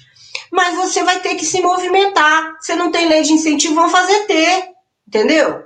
E eu acho que é, esse movimento que vocês falaram, eu estava olhando. Eu, gente, eu tô com o celular aqui lendo os comentários, eu não tô dispersa, não, tá? Porque eu tô com a internet ligada aqui no vocês. Mas assim, eu estava vendo que tem o movimento Tocantins. Quem está assistindo isso aqui não é do movimento Tocantins, comece a ir nessa reunião aí porque pode demorar dois, três anos. Em geral, os processos são bem demorados, né? É, lei de incentivo e implementação demora dez anos, mas na hora que vem, beneficia toda uma cadeia, né? E pesquisem como foi o processo de implementação da lei estadual de Belo Horizonte, de Minas Gerais, da Bahia, de eu acho, eu não sei se Pernambuco tem também, né, o, o Patrick, a gente estava tem, né? Só é no município que tem. Como que isso aconteceu? Em termos de dinheiro, quanto que isso gera, na, né, gera de, de lucro direto e indireto? Como que isso movimenta a economia local? E faça um estudo. Agora, faça esse estudo organizado com outras pessoas e leve, eu acho que o Alex falou muito bem. Procure as pessoas, né, os políticos que estão mais, que vão ter mais aderência. Vai ser mais fácil discutir eles, você não vai precisar ensinar o beabá. Aí esses caras vão começar a atuar lá, né, né é, é, dentro enfim, da, da Assembleia e, e, vão, vão colocar isso lá agora. Sem pressão popular, o que eu estou querendo dizer é, a política formal ela é importante, mas o mais importante é vocês estarem mobilizados. Isso aí vocês não tenham dúvida. E, cara, é muito louco, porque a Lei Aldir Blanc saiu porque setores do nosso, da nossa, da cultura, da música brasileira se mobilizaram. O povo do mainstream foi lá falar. Então, às vezes, a gente acha que, que a gente é pequeno, mas na verdade a cultura ela movimenta bilhões de reais no Brasil e ela movimenta muito público, porque você é pequeno. Mas se você conhece alguém que conhece alguém que, que é produtor do artista é, mainstream, você já tem um vídeo, um videozinho de um artista famoso, já coloca os caras contra a parede. Porque política ele é igual artista, ele quer ter palanque público. Então, assim, eu acho que falta, às vezes, a gente entender o poder da, da União Popular. Eu acredito muito nisso. Então fica esse passo a passo aí. Eu dei um passo a passo, né, gente? Por favor. Vocês me respeitem. Porque de, como é que fala? De política eu entendo, tô brincando. Mas fica essa dica aí pra vocês. E no mais, eu acho que. Quem entendeu o vídeo fica aqui gravado também, tá? Pode voltar e assistir essa aulinha passo a passo da Bia. Passo a passo. Agora, meus amores, dá trabalho. Às vezes você vai ter que ir num sábado à noite ou numa sexta, num sábado à tarde, ao invés de fazer o churrasco com sua família, você vai ter que fazer reunião com o povo chato da cultura, falando, fazendo número e planilha. Mas o resultado é uma facilidade depois ao longo de anos para você conseguir levar os seus projetos à frente. Eu acho que vale muito a pena, viu, Tocantins? Gente, me leva para Tocantins, por favor, quando for presencial, que eu já quero, tá? Que eu dou um jeito. Você está acompanhando aqui essa mesa incrível dentro da programação do Confere Talks. A gente vai aí entrando nos 20 minutos finais do nosso debate. O chat está frenético com várias articulações, propostas e sugestões. O papel de uma atividade como essa é este mesmo, minha gente, é este mesmo. E que bom que a Lei Aldir Blanc veio, que bom que ela disseminou, espalhou, pulverizou grana em diversas ações culturais pertinentes Aí tem uma coisa que eu tenho que falar para vocês. Eu, como baiano, uma pessoa que morou no Pará e que agora vive em Pernambuco há pouco mais de 10 anos, fazer cultura não é errado. Essa é a principal coisa que a direita, sim, a direita, os donos dos meios de produção, a burguesia, eles querem fazer a gente pensar fazer cultura é menos importante. É uma coisa desnecessária. Não. Fazer cultura é política e fazer cultura somos nós. E fazer cultura é a nossa gastronomia. É o arroz com pequi, é aquela pulseira de capim dourado. Fazer cultura é essa trança maravilhosa da Bia. Tudo isso é fazer cultura. Isso somos nós. E a gente precisa entender nessa perspectiva. Meus queridos convidados da noite de hoje, eu quero que vocês já, não pode ser assim, indo para os, finalmente, a gente falar nessa perspectiva do momento da pandemia e de ter uma presença nas redes. Eu costumo dizer para os artistas, do mesmo jeito que eu digo, vá para o show dos outros, se você quer que as pessoas vão no teu show, né? Equivalente a isso é interaja nos posts dos outros, já que você quer que as pessoas interajam com o de vocês. Falem um pouco sobre, nesse período, pouco mais de um ano de pandemia, como é que vocês têm feito a gestão da presença dos artistas com quem vocês trabalham, ou de vocês mesmos, nas redes, no sentido de garantir que as pessoas não esqueçam de vocês, né? Como é que vocês têm feito isso? Bia, Alex, vocês tiram agora no pau ímpar para ver quem é que fala. Pode falar, Alex. Eu gosto, de falar, eu, eu, gosto que o Alex fala primeiro, que me dá, me dá uma luz. Pô, mas eu estou no clima, no, no, tema, enfim, que eu não estou no melhor momento assim de falar desse, desse processo por causa.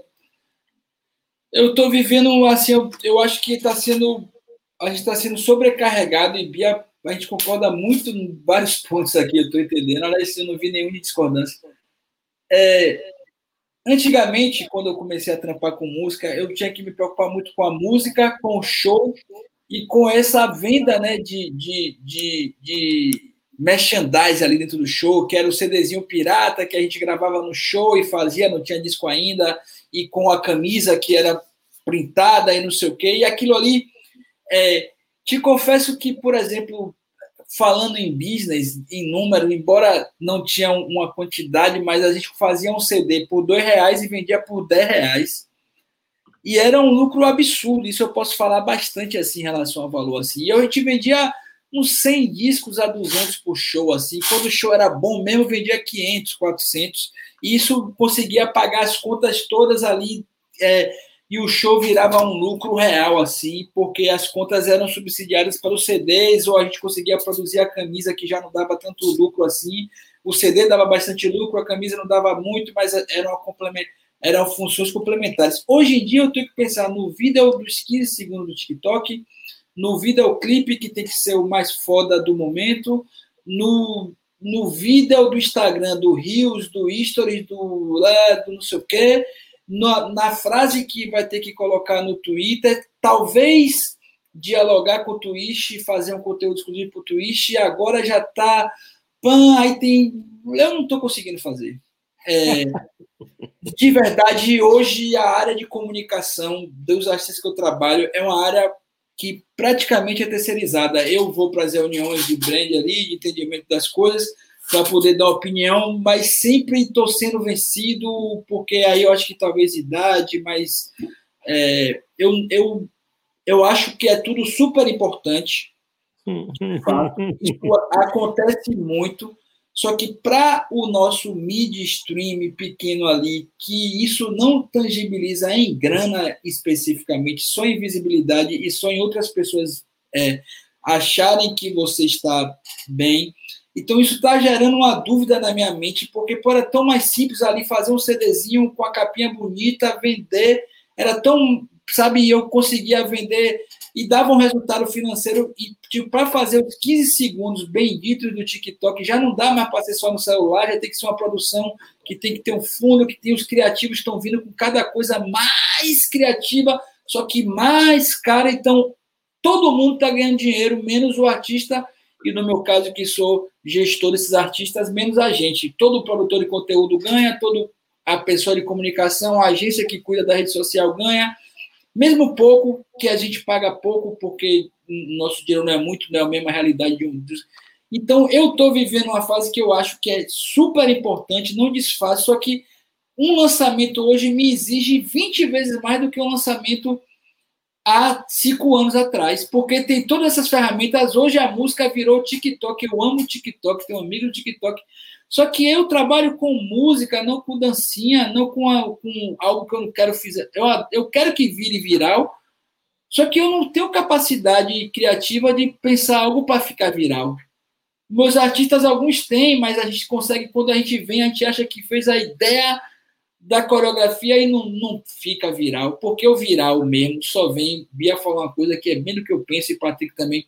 Quando vem de verdade, como foi que veio viral? O menininho pegou ali uma dancinha botou a calça em cima e fez uma coreografia de uma música que estava funcionando lá em Petrolina. E aquilo ali, os artistas, que é quem potencializa para as coisas viralizarem, todos fizeram aquela mesma dancinha que fez aqueles caras virarem um fenômeno daquela semana, porque já não são mais, porque saiu de 25 milhões para 200 mil. Ô, oh, Alex, você está reclamando de 200 mil? Não, 200 mil é lindo. Para mim, que nunca cheguei em 25 milhões. Mas no dia que eu chegar em 25 milhões, 200 mil vai ser uma merda. Entende? Porque é, é o fato. Eu, eu, tenho música lançada que tem 2, 3 milhões, e quando fica onde 100 mil, eu falo, que merda, pô, mas eu ficava almejando tanto 100 mil, agora eu estou em 100 mil, estou achando ruim. Então, esse momento digital da música, da forma. É, estou torcendo para que esse momento que venha, porque sempre é assim, né? Vem os furacões e as coisas é, se depois vão para um funil certo, porque eu acho que tem muitos tipos a gente tem hoje, ao mesmo tempo que popularizou e barateou o custo, porque assim os investimentos em funcionamentos não são investimentos altíssimos como eram antes, mas ao mesmo tempo é tanto para produzir isso são tantos, tantas coisas que você precisa ter muita gente pensando porque senão não dá conta e é um fato que eu estou assim eu não estou negando essas coisas eu acho que tem importância todas elas mas assim no nosso mercado o que eu estou conversando muito com meus agentes, assim, a gente fez um clipe que custou tantos. Mudou o que na nossa trajetória até agora? Agora nos endividou, não foi? Se fosse um clipe mais simples, a gente ia ficar sem dívida e a nossa música ia ter menos 2 mil, talvez, plays ali, 2 mil plays é, transformando em, em números que, que, embora a gente não esteja trabalhando só por dinheiro, mas o dinheiro é o que vai fazer fazer mais, vai render 200 reais, 200 reais, 200, não, 20 reais com 20 reais a gente vai conseguir pagar o que da produção? Então, é isso que eu estou questionando, sabe assim, eu, eu, não, eu acho, e eu não estou falando isso aqui um desânimo, é, o meu maior sonho é que alguém pegue algo das coisas que eu estou trabalhando agora e consiga viralizar no natural, porque eu acredito muito que vai ser assim, sabe? Tipo, aquela, aqueles três meninos de Juazeiro me mostraram sem MC Lomba. Você acha que MC Lomba ficou pensando que ela ia fazer aquele negócio? Ah, não foi! Foi dela, é ela, é aquilo. Eu, eu, eu me lembro que eu estava bem lá no, no, no, na, na feira de Melina, lá de, de, de Recife, e, e, e, foi bem quando ela estava super solene, tinha vários produtores dela que estavam palestrando e falando que aquilo ali é ela o tempo todo, ou seja, aquela, aquela gaiatice da... Era ela, então, aquilo era tão genuíno que contaminou, sabe? Então, assim, e eu estou vendo uma, um, as agências que vem com brands, bloods, aquelas palavras de coisas em todas em inglês que, é, que eu nunca consigo entender o que é aquilo, mas quando ele explica, eu falo, ah, pô, isso aqui na década de 60 na Bahia já tinha, ou em Pernambuco já tinha, ou em Tocantins já tinha, ou em Minas Gerais já tinha, mas que é tão embalado para tornar inacessível a gente que vem de. de, de é, eu, por exemplo, não falo inglês, isso já foi um problema absurdo para mim. Hoje não é mais, eu não falo inglês e acabou, eu não preciso entender o inglês. Eu, era muito legal se eu conseguisse falar inglês. É, ia ampliar o meu conhecimento, inclusive cultural, mas eu não consigo, tenho travas. E isso já me deixou em reuniões eu ficar calado o tempo todo. E hoje, aí só que vem aquilo tudo, eu ficava ali, só, eu pensava, eu não externava, hoje eu externo. Pô, tudo isso que você está falando é igual a isso aqui que a gente já faz. Só que você remodelou e trouxe, botou aquele estoquezinho do marketing, né? Que é o marketing, a propaganda, a publicidade, os inteligentes pra caramba, que, que me deixou eu, eu me sentindo mal sobre algo que eu domino. É como alguém chegar na Bahia e dizer assim: agora a Bahia o Dendê, o Dendê com o acarajé. E aí eu vou ficar, poxa, como é que eu comi acarajé? Eu não vou saber. aí, aí ficar, porra, e o cara vem na minha cidade e rola isso na propriedade. Não, fizeram isso com açaí. Castanha do Brasil. Fizeram isso com açaí no Brasil inteiro. Não é, aí vai ser açaí. Aí eu não vou saber o que é açaí mesmo, assim, porque eu sei o que é açaí, tipo tapioca que a gente comeu lá com peixe, sabe? Então, tipo, porra, é isso que eu acho. Então, assim, eu acho que a gente está no processo que a gente vai ter que entender as redes sociais e não morrer se não conseguir fazer. Hoje eu estou na fase assim, porra, a música vai ter, a gente já tem o Rios, o Stories, o Feed, o, o clipe, a música, e às vezes eu me passo dos 15 segundos do TikTok e não conseguiu fazer porque não teve dinheiro e não fez. Ou então fez o 15 segundos do TikTok e não fez o clipe porque não teve o dinheiro para o clipe. E não tem, e não tem mágica, porque você tem que lançar single, porque se você lança um disco, ninguém consome. Aí agora eu tô. Aí quando o Beyoncé vem e fala, vamos lançar disco, eu falei, ainda bem, porque eu já tinha programado para esse ano três discos para lançar e vou lançar disco mesmo, porque eu também não vou ficar sendo refém do que o mercado vai dizendo. É assim, eu não sou, não sou, não sou. É, não, não vou ficar uma pessoa só fazendo o que determina o que sejam feito pela música. Senão eu vou virar igual a todo mundo, e aí todo mundo, a minha música não vai ser percebida, porque Anitta vai ter muito mais visibilidade, Ludmilla, o L Safadão, e todo o mainstream. Então, assim, isso são coisas que eu estou colocando assim. Nem sei se eu fugi um pouco do tema da rede social, mas assim, não se. É, tentem fazer ao máximo de coisas que vocês conseguirem, isso é o ideal mas não sofram se não conseguirem, porque eu, um, um, um empresário que estou há 13 anos atuando, nem sempre consigo fazer esse lançamento com tantas plataformas que existem hoje. Por exemplo, eu nem tenho Twitter, até tenho a conta, mas não faço nada porque eu não tenho tempo de ficar, senão eu não trabalho. Eu nem consigo mais. É, o meu, a minha matéria-prima é consumo de música de vários, vários lugares. Eu nem estou conseguindo mais consumir porque é muita coisa. Então, assim, não vamos sofrer, é super importante. Estamos antenados, mas não sofremos. O nome, o nome do que. Olha, Alex, me perdoe, mas eu aprendi essa semana que você é cringe. É, pô, tá? você, você acha que você é jo jovem porque ouve K-pop e BTS, mas você é cringe, tá? Você é milênio. Uh, na verdade, Alex, não, não, não, que você sugi, não que você tenha fugido do tema, mas você trouxe para um olhar muito particular, que é super bacana, que eu acho que é um outro, que, que é um segundo estágio, né? Você está aflito para a garantia de números mais expressivos, porque você já está trabalhando com artistas que têm números bons. Acho que possivelmente essa é, é a coisa que está te afligindo, porque a sensação do que você falou é de fato aflito. Está tudo ficando muito difuso, a gente não está conseguindo pegar né, as coisas com uma rédea e conseguir comandar. E isso, para quem produz, para quem realiza, deve ser, te deixa numa, numa situação é, fragilizada. Bia, te pergunto a mesma coisa. Uh, é negado e foi negado durante muito tempo para artistas independentes, para pretos, para mulheres, sobretudo, essas oportunidades, esses espaços, janelas, vitrines.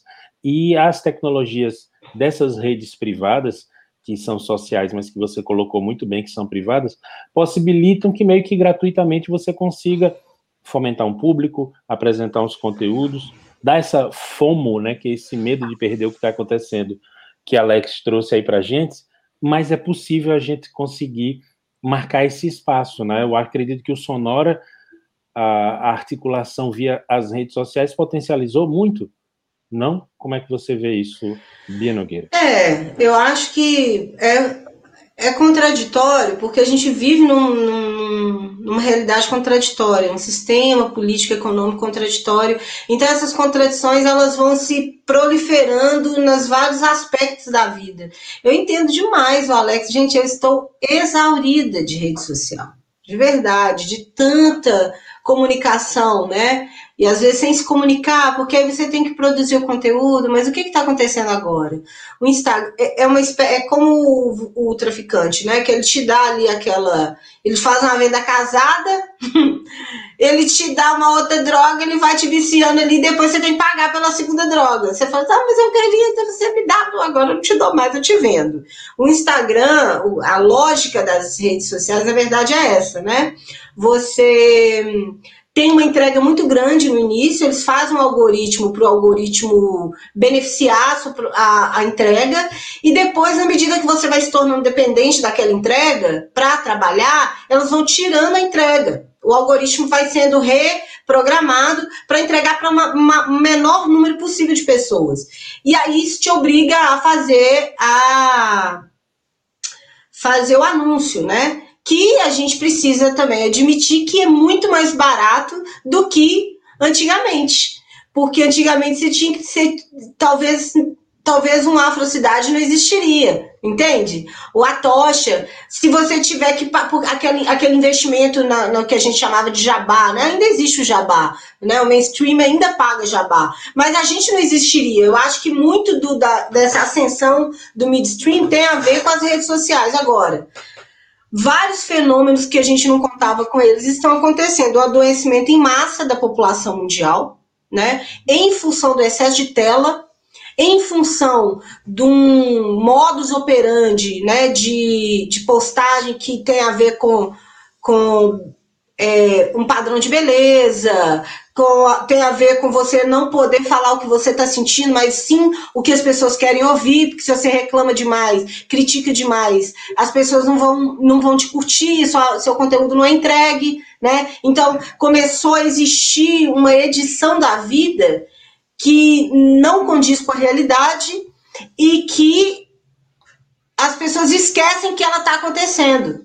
Então, assim, é tão complexo, eu acho que daqui a alguns anos, né, a gente vai ter distanciamento histórico para entender qual é o real impacto dessa, desse fenômeno que são essas redes privadas de comunicação. Agora, no aspecto de como artista, eu vou falar, é impossível, né? E pensando em artistas é, que estão começando, que estão aí nessa luta de conseguir um espacinho ao sol, é, eu acho que você precisa escolher uma rede. Não tenta fazer tudo em todas. Eu acho que o primeiro, a primeira dificuldade é você achar que tem que dar conta de tudo. Então, escolhe uma rede e fala assim, eu vou dar mais atenção para essa, replica nas outras. Eu vi uma vez um cara especialista em música e rede social falando, não, quando você for fazer o, o, o é, o conteúdo para o WhatsApp, para o Facebook, você tem que reeditar não pode sair os arroba do Instagram, eu falo assim, azar, tô nem aí. Eu quero é só jogar minha informação ali no Facebook, porque no meu caso, eu dialogo mais com o público do Instagram. Eu também tenho é, o Twitter, não uso, quando eu entro eu fico perdida, eu também reposto, porque eu preciso repostar, mas eu entendi que precisa é, você chega num ponto que eu, por exemplo, eu também sou gestora de projeto, eu sou produtora cultural né? É, e, e sou artista. É impossível para mim cuidar disso. Né? E quando começou, eu comecei a perceber que era impossível quando começou a afetar minha, minha saúde mental. Então eu acho que o limite é meio esse. Você tá ficando ansiosa porque tem que comunicar, né? tem um problema aí. Talvez você vai precisar de uma equipe para te ajudar, Bia, mas eu não tenho dinheiro. Então faça uma gestão de rede social racional. Se você consegue postar uma vez por semana, você vai postar uma vez por semana, entende? Eu acho também que tem que tomar cuidado para não achar que. É porque, assim, gente, um amigo meu que trabalha com tráfego pago, ele falou o seguinte: que tem muito curso na internet falando de redes sociais, falam que você tem que postar todo dia, pelo menos três vezes por semana, e não sei de quantas em quantas horas no Stories. Quem vendeu esse produto falando que tinha. A, a primeira empresa que falou isso era uma empresa que fazia rede social. Então ela vendia, ela dava conteúdo de graça falando que tinha que postar tantas vezes. Só que ela vendia serviço e ela cobrava por post. Então, veja, né, o capitalismo mais uma vez ferrando com a nossa vida. Então tem que tomar cuidado. Eu estou acreditando cada vez mais em, em, conteúdos que sejam relevantes, assim, é, que vão dialogar com seu público. Eu acho que isso é o mais importante. É, não colocar sua saúde mental é, para jogo. E aí você vai ter que ter um autoconhecimento para ver se está indo além, né? E ter calma, porque viralizar é uma das coisas uma, uma pessoa em um milhão viraliza. E é, é como o Alex falou, isso vai durar ali tantos dias, porque vai ter outro que vai viralizar. Então, assim, não, se você focar, sempre equipe, você focar em criar conteúdo viralizável, você vai adoecer. Basicamente é isso. Entenda, né, que você tem uma ferramenta dentro dessas, dessas redes que é o impulsionamento. Muitas vezes a gente acha que não tem que usar. Eu já vi artistas e gestores falando isso, tem que usar. Né? Aí agora pegando o exemplo do mainstream, a Anitta usa. A Anitta, ela é viralizável. É, é, ela tem uma equipe gigante para pensar na comunicação dela. Ela fez uma música, um clipe e o negócio, ela fez um. gastou não sei quantos milhões para fazer aquilo, a gente é pequeno. Nós não vamos fazer o clipe 5 milhões, a gente vai fazer o clipe. Agora tá vindo uma coisa que eu achei super interessante, Alex, que é os visualizer, né? Que é os videozinhos bem paradinhos, assim, é só um movimento que fica em looping. Cara, é uma saída. Eu acho que a gente tem que sempre pensar assim. Se você aí falando agora para o pessoal que está assistindo, né? Que não tem dinheiro para pagar a equipe, não tem lei de incentivo, vai ter que fazer do próprio bolso. Pensa no tanto de dinheiro que você tem para investir e dimensiona tudo a partir disso. E pensa como que esse dinheiro vai voltar. Porque nós somos uma pequena startup, gente. Desculpa aí o, o, estrangeirismo, tá, Alex? Eu também sou do seu time. Mas, assim, a gente é uma microempresa. O artista independente, ele é uma microempresa, ele precisa saber quanto ele tem por ano para investir e quanto ele vai ter de recurso voltando. E ele tem que pensar assim, nos primeiros, sei lá, três, quatro anos, você provavelmente não vai ter um retorno, você vai ter que investir. Então, talvez você tenha que dar aula, talvez você tenha que ter uma outra fonte de renda para investir nisso. Não vai vir rápido, é o contrário. E não fica na ilusão de que você vai achar o investidor para te ser seu, seu empresário e que vai colocar dinheiro e tudo vai acontecer. Gente, é o contrário disso. A maioria dos artistas independentes vive do assim trabalho operário é operário. Então, foca em ter consistência, foca em fazer lançamentos pensados, planejados, foca em crescer seu público pouco a pouco, foca em fazer seu público gastar dinheiro com você, porque muitas vezes você joga um super clipe na internet, mas você não dá uma camiseta pro cara comprar. Às vezes ele achou bonito uma imagem, o nome, ele você tem que vender alguma coisa. A gente não está vendendo show. Gente, eu estou falando isso, mas eu não tenho nada para vender, tá? Eu estou me criticando aqui. Porque a gente. Eu estou neste momento dimensionando uma lojinha, assim, uma, uma loja virtual para colocar esses produtos. Então, eu estou envolvidíssima nisso. Porque eu percebi que sem monetizar, sem ter dinheiro entrando, uma hora a fonte seca.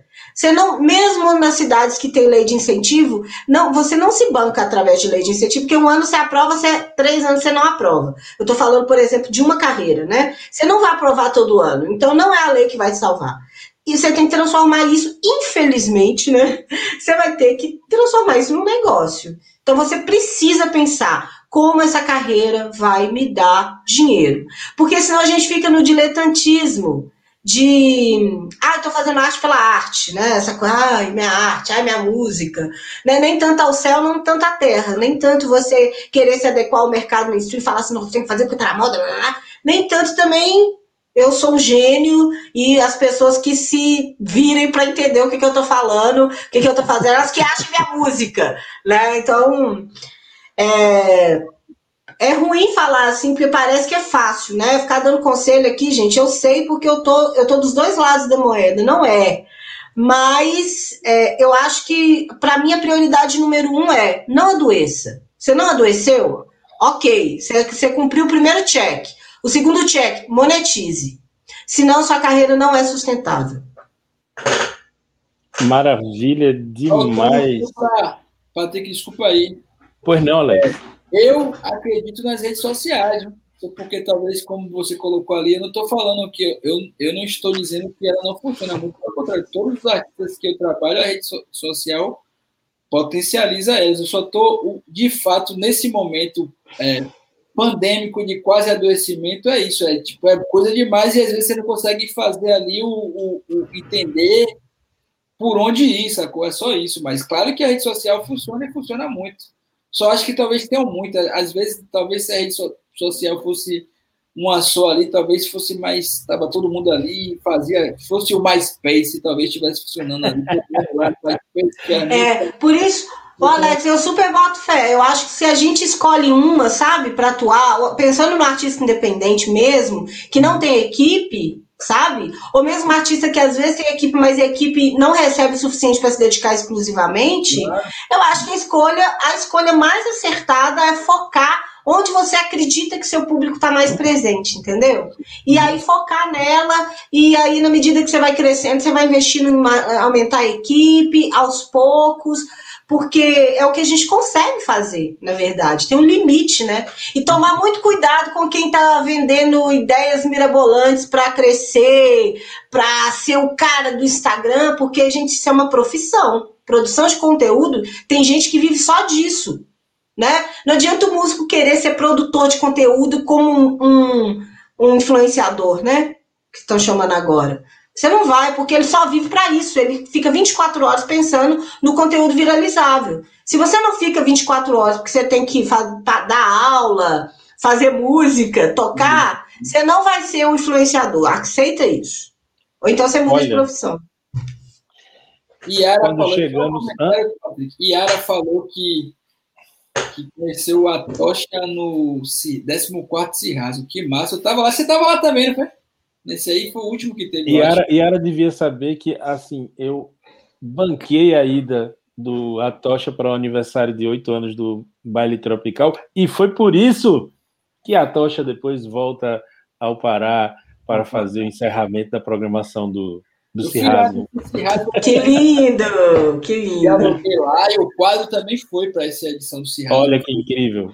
Foi Larissa. É um papel, é um papel é um papel importantíssimo de vitrine que os festivais têm justamente para essa oportunidade como a Yara teve de conhecer o Atocha por acaso no Festival Se Rasgam em Belém do Pará.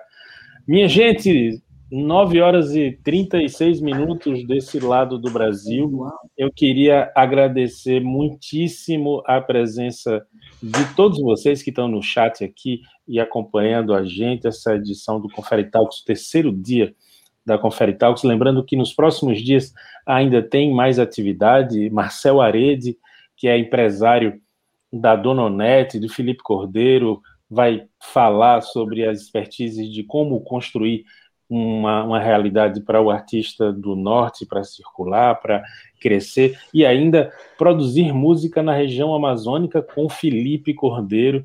Então, outras atividades, oficina e bate-papo que vai ter aqui ainda dentro da programação do Confere Talks nos próximos dias. Chega aqui para se juntar com a gente aí, Cecília e Felipe, a quem eu agradeço muito o convite para vir aqui participar. É com vocês, meninos. Cecília, quer falar? Patrick aí que é nosso curador e padrinho da Confere, né? Gente, parabéns, foi uma mesa linda, estava aqui acompanhando e vendo que o pessoal está super empolgado aí nos. Olha só, que É até palmas. é nosso próprio sitcom, né? É, mas, então, de parabéns. Eu espero mesmo que o pessoal que esteja acompanhando tenha aproveitado as dicas, muito proveitosas, assim. É, igual a gente, vocês conversaram, né? Vem, vieram de, vem de cenas maiores, mas que já estiveram no, onde a gente está, né? E a gente precisa aprender, não tem jeito. Uma troca enorme, Alex e Bia, como a gente falou com todo mundo que passou por aqui. Espero que vocês voltem, mas voltem de perto, venham para cá e, e, e, estejam conosco presencialmente, para a gente sentir o calor do Tocantins juntos. Então, Bia falou, eu vou, eu vou falar também, já tinha falado desde quando eu recebi o convite, falei para Patrick, é isso, eu, eu é, essa empreitada aí nos, nos é, a gente faz parte disso também, sabe assim. É, e, e, claro, estou muito afim de ir no, no Tocantins e, e, dar um, um rolê aí na hora que as coisas puderem, né? Que tiver vacinado, já estou pertinho. E, e, a gente pensar nisso, tentar articular formas junto da gente é, ver possibilidades, sabe, de, de, de, fazer isso acontecer, porque eu acho que a gente vem de estados que tem esse. E isso mudou completamente a nossa cena cultural, e eu acho que para vocês vai fazer isso fortalecer. Então, assim, estamos disponíveis. Eu estou doido para ir aí no próximo Confere Talk presencial do Colar. E a gente está doido para receber vocês. Venham. Gente, eu, eu, eu vou exigir, eu vou fazer mandinga, eu não quero nem saber. Entendeu? Eu vou considerar que isso aqui é abertura para o ano que vem presencial. É. Vocês se virem aí para arrumar um jeito de eu chegar em Tocantins. A gente já fechou uma festa, uma mega hits, com um baile tropical com o Patrick e a Deise Tigrona também, que estava na mesa ontem, também já garantiu presença. Então, eu então, acho que vai então- ser, vai ser excelente. Bia então, cantando, vai dar tudo certo. Já me convidei. Então, para mim, tá fechado já. Pronto. Line-up de peso. Patrick, todos os contatos que ele faz pra gente. Nunca vi uma pessoa com tanto networking. Amo. Yeah. Ó, oh, em setembro eu completo 25 anos que eu tô nessa brincadeira. É, 25 anos também. dá para ter uns contatos, né? Inclusive já tomei a minha primeira dose da vacina, porque minha comorbidade é ser brasileiro. Bia, a, Ana Elisa tá falando aqui que o Sonora já aconteceu em Palmas duas vezes. E aí agora ela só toca FM e tá convidando vocês para esse festival delas, festival só de mulheres. Inclusive vai acontecer de 4 a 7 de setembro, eu acho, esse ano, e ano que vem tem de novo. Gente, que lindo, né? A potência da, da união das mulheres, da, da nossa união, eu acho, como um todo, como classe trabalhadora, como pretos e pretas, como artistas. É, a gente chega muito longe. O Sonora é o meu projeto do coração, porque aonde eu vou, onde eu falo, tem alguma Sonora que já fez o Sonora, que já tocou no Sonora. E então é uma presença quase silenciosa, sabe, dessa, dessa força assim das mulheres, da união das mulheres, da nossa união, né? Eu acho que é, mulheres trabalhadoras da cultura são trabalhadoras e eu acho que a gente se irmana nessa condição de trabalhadores aí e trabalhadores do Brasil. É uma, é uma alegria, me, me, me chama, gente, a gente divide a passagem. eu, eu, dou um jeito, eu sou produtora também, eu faço uma turnê, não tem medo de nada. Queria agradecer vocês, lindíssimos, assim, lindíssimas. É, é, eu fico muito feliz porque é incrível, o Brasil, eu sou apaixonada pelo Brasil. E a cada nova, novo, novo estado que eu entro em contato, eu vejo a potência que é. Nós temos um mundo dentro do Brasil, a gente tem uma Europa inteira dentro do Brasil, né? E é incrível poder conectar com vocês. Eu estou muito feliz, eu fiquei muito feliz quando o Patrick me chamou. E quero estar no Toca e quero estar ano que vem com vocês aí, porque ano passado a minha ideia era ficar visitando todos os estados, tudo quanto é coisa de música que tivesse. Agora eu já sei de vocês, já vou colocar na minha agenda de evento. E Alex, a gente vai entrar em contato contigo também para você vir junto com a Tocha, com a Afrocidade. A Afrocidade, inclusive, foi o melhor show que eu assisti, acho que em 2019. Sou apaixonado pela Afrocidade. E a Tocha também é foda demais. Massa. Vou Olha aí. agora, mas enfim. Vou mandar uns links. Oh, meu Deus, olha, é uns problemas difíceis, viu? Não, mas nem, é, mas nem é só para ir, é para conhecer mesmo, saber do que existe. Você sabe que eu não fico, tipo, aqui eu não estou para falar é, de venda de show, essas coisas. Eu, muito de, da vivência, mas eu tô. É porque assim, enfim, eu, eu tenho. Eu acho que você juntou aí, como curador numa mesa, duas pessoas que são super empolgadas com o Brasil, assim, sabe? É, é, e eu, às vezes, eu, eu, eu falo um pouco do Sudeste ali, mas ainda assim eu, eu respeito muito a, a cultura.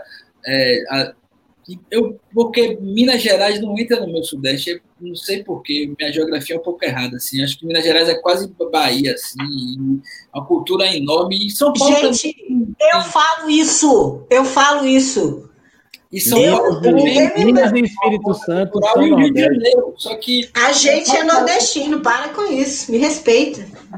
É mais uma questão do, do, do, do sei lá, mas ali quando eu, é porque eu, às vezes eu percebo que eu falo do Sudeste e às vezes mas é porque eu, estou falando do, do, do mega, sacou? Das oligarquias, da, das pessoas que têm muito dinheiro, que mandam no Brasil, que é chato pra caralho, mas pô, a gente tem quantos amigos de São Paulo que a gente vai falar e vai conhecer as coisas da quebrada que tem, que funciona, vai conhecer as coisas também das áreas mais, mais é, dos eventos, das áreas mais caras que tem determinados eventos também. Eu não tenho, eu, toda hora eu falo, não tenho, mas eu, eu, me identifico com as coisas de cultura popular, mas eu não deixo de ir a, a lugares que tenham, sabe assim, espaços específicos que são, sabe, de camarotes, etc. Eu vou, não é o lugar que eu me sinto mais confortável, mas eu vou também. Então, é, é, São Paulo, Rio tem, muito isso, mas, mas de verdade, tipo assim, se rasgo. Foi emocionante. Passei quatro dias em Belém. E como eu estava com dois shows em quatro dias e ainda tinha que fazer um diálogo, não consegui curtir tanto, mas estava a galera lá, todos, vários curadores, foi muito especial o, o minha última memória festa. Depois de ainda pegar essa questão do sol, seja, enfim, esses festivais vale a pena circular. Mesmo que vocês não vão tocando, se tiver condições, eu sei que é difícil, o dinheiro não é tão fácil, mas assim, é uma articulação, o poder que essa rede do Stream está transformando, eu acho que a gente, e, e, eu acho que cada vez estão surgindo mais artistas com possibilidades de crescer, e esses artistas vão trazer outras pessoas e que vai gerando, e eu acho que isso, eu, eu acho que em 10 anos a gente vai conseguir fazer desse mainstream um negócio muito interessante financeiramente para todo mundo mesmo. Eu deixar... também acho, Alex. Não sei se a gente vai ficar no mídia, se vai ser mainstream, não estou dizendo que a gente vai tocar no Faustão, estou dizendo que a nossa própria força vai conseguir atingir um número que vai se autossustentar ali e vai ser o que a gente vai viver com o nosso nossa bolha ali, o nosso nosso quadrado e é isso que vai e vai ser lindo, que não vai precisar ficar pedindo muito para as outras. Vai ser nosso. Nossa, eu acredito demais nisso, Alex e eu acho que isso vai começar a partir do dia 1 de janeiro de 23, que é quando o Brasil vai voltar a ser feliz de novo. Amém. Boa. Axé. Amém. Eu queria só falar mais uma para fazer mais uma provocação, tá? Vai que é uma coisa que eu percebi. Vocês precisam ter o Cirrasgum, Bananada, o do Sol, o Sarará, o Koala de vocês. Vocês precisam fazer um festival que comece pequeno, mas pensem nisso. Tem que tornar a obsessão de vocês, porque isso faz os artistas circularem na sua cidade, mas também faz os artistas da sua cidade circularem nos outros festivais. Aqui. Foi uma coisa que eu percebi, percebi algum tempo atrás, quando eu comecei a ir nas feiras. Ah, os agentes também têm festival. Ah, interessante. Tenha um festival em Tocantins. Aqui nós temos o. Aqui nós temos o festival Bem Ali, que é um festival que está crescendo. Tá, já, ah, já, já tem artistas nacionais e vai. Tem tudo para ser o nosso festival, o nosso maior festival. Temos o PMW também, que é um festival grande aqui, é, que é feito com parceria com de verba parlamentar. E o Bem Ali é o, é o que, que vende ingresso, é o que tem uma comunicação é, o ano inteiro com a gente, sabe? Tem seletiva, tem eventos todo mês. O, o, o Fábio do Árvore Seca estava com a gente aqui, ele Sim. fez a mediação do, do primeiro dia. Da primeira mesa que eu assisti. E aí eu queria dizer para vocês, assim, existindo esses eventos, né, o Bem Ali, o PMW, enfim, é fundamental que a cena abrace, que a cena se articule, os artistas se juntem para trocar ideia, mas façam com que esses eventos compreendam que eles representam uma cena, que eles são um palco e uma vitrine muito maior do que o evento simplesmente que o produtor está realizando. A partir disso daí é que as coisas se desenvolvem, porque aí um evento como esse tem como falar em nome de um cenário completo e não só um realizador, um produtor que tem uma ideia, que tem um bom contato, que tem um patrocínio, coisas assim. É fundamental. Quando o Bia fala isso, Bia está falando de o Bem Ali ou qualquer um outro festival que tenha, ele tem que ser absorvido pela cena, pelos artistas, produtores e públicos como o meu evento. Porque Isso. os eventos que ela deu do Cirrasgo, do, do Sol, desses festivais, eles são a grande vitrine daquelas cidades. É onde o artista novo que ainda não aconteceu. Vai ver o show do artista nacional, vai ver o artista maior local e vai aspirar a subir aquele palco daqui a dois anos. O, P, o PMW fez muito bem isso em, no último, em 2019, trouxe a Duda Beach e teve muitos artistas locais. E houve toda uma mobilização, inclusive nas redes sociais, para que o PMW contratasse bandas locais e que não ficasse só na Duda Beach. Incrível. Aí, foi, é um, isso. Aí veio a pandemia depois, aí não. Esse é o caminho. Mas Esse é o caminho. Depois da pandemia. Vai ter vida depois da pandemia. A gente tem que celebrar ela. Mesmo com o governo tentando matar todo mundo, seremos a resistência. E a gente tem que imaginar uma retomada. E a retomada perpassa pela articulação, né, Bia? É isso. Articulado sempre. Gente, obrigado, viu, a vocês. Obrigado pelo convite, Cecília e Felipe. E espero em breve poder estar suando com vocês em Palma. Antes da... nós somos norte-nordestinos aí, já que BH entrou no Nordeste, então viva São João! Viva! Aê, viva São João! É hoje! Eu comer um pouquinho mais cedo, parei cedo para não, não chegar aqui mais, mais tudo. é isso, gente. Muito obrigada, foi lindo, amei vocês, amei conhecer. Eu tinha dado uma pesquisada no, nesse festival bem ali, e eu quero, quero muito que a gente possa fazer essas trocas. Patrick está fazendo um trabalho muito legal de dividir, né? Por isso que a gente faz networking, para poder ter, é, é, para juntar as pontas, né?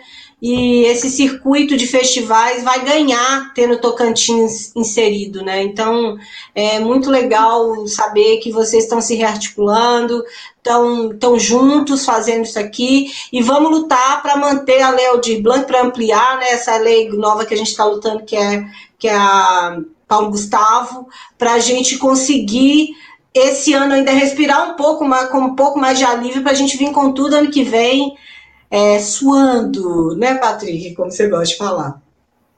Eu vi rapidão, é porque eu, eu ouço umas coisas assim, a galera questionando, acho massa. Eu vi alguém falando assim: ah, o festival paga de fora, não paga o local. Mas eu converso com os donos de festivais e é uma tranqueira desses vinte e tantos festivais que tem que se fazem a gente circular.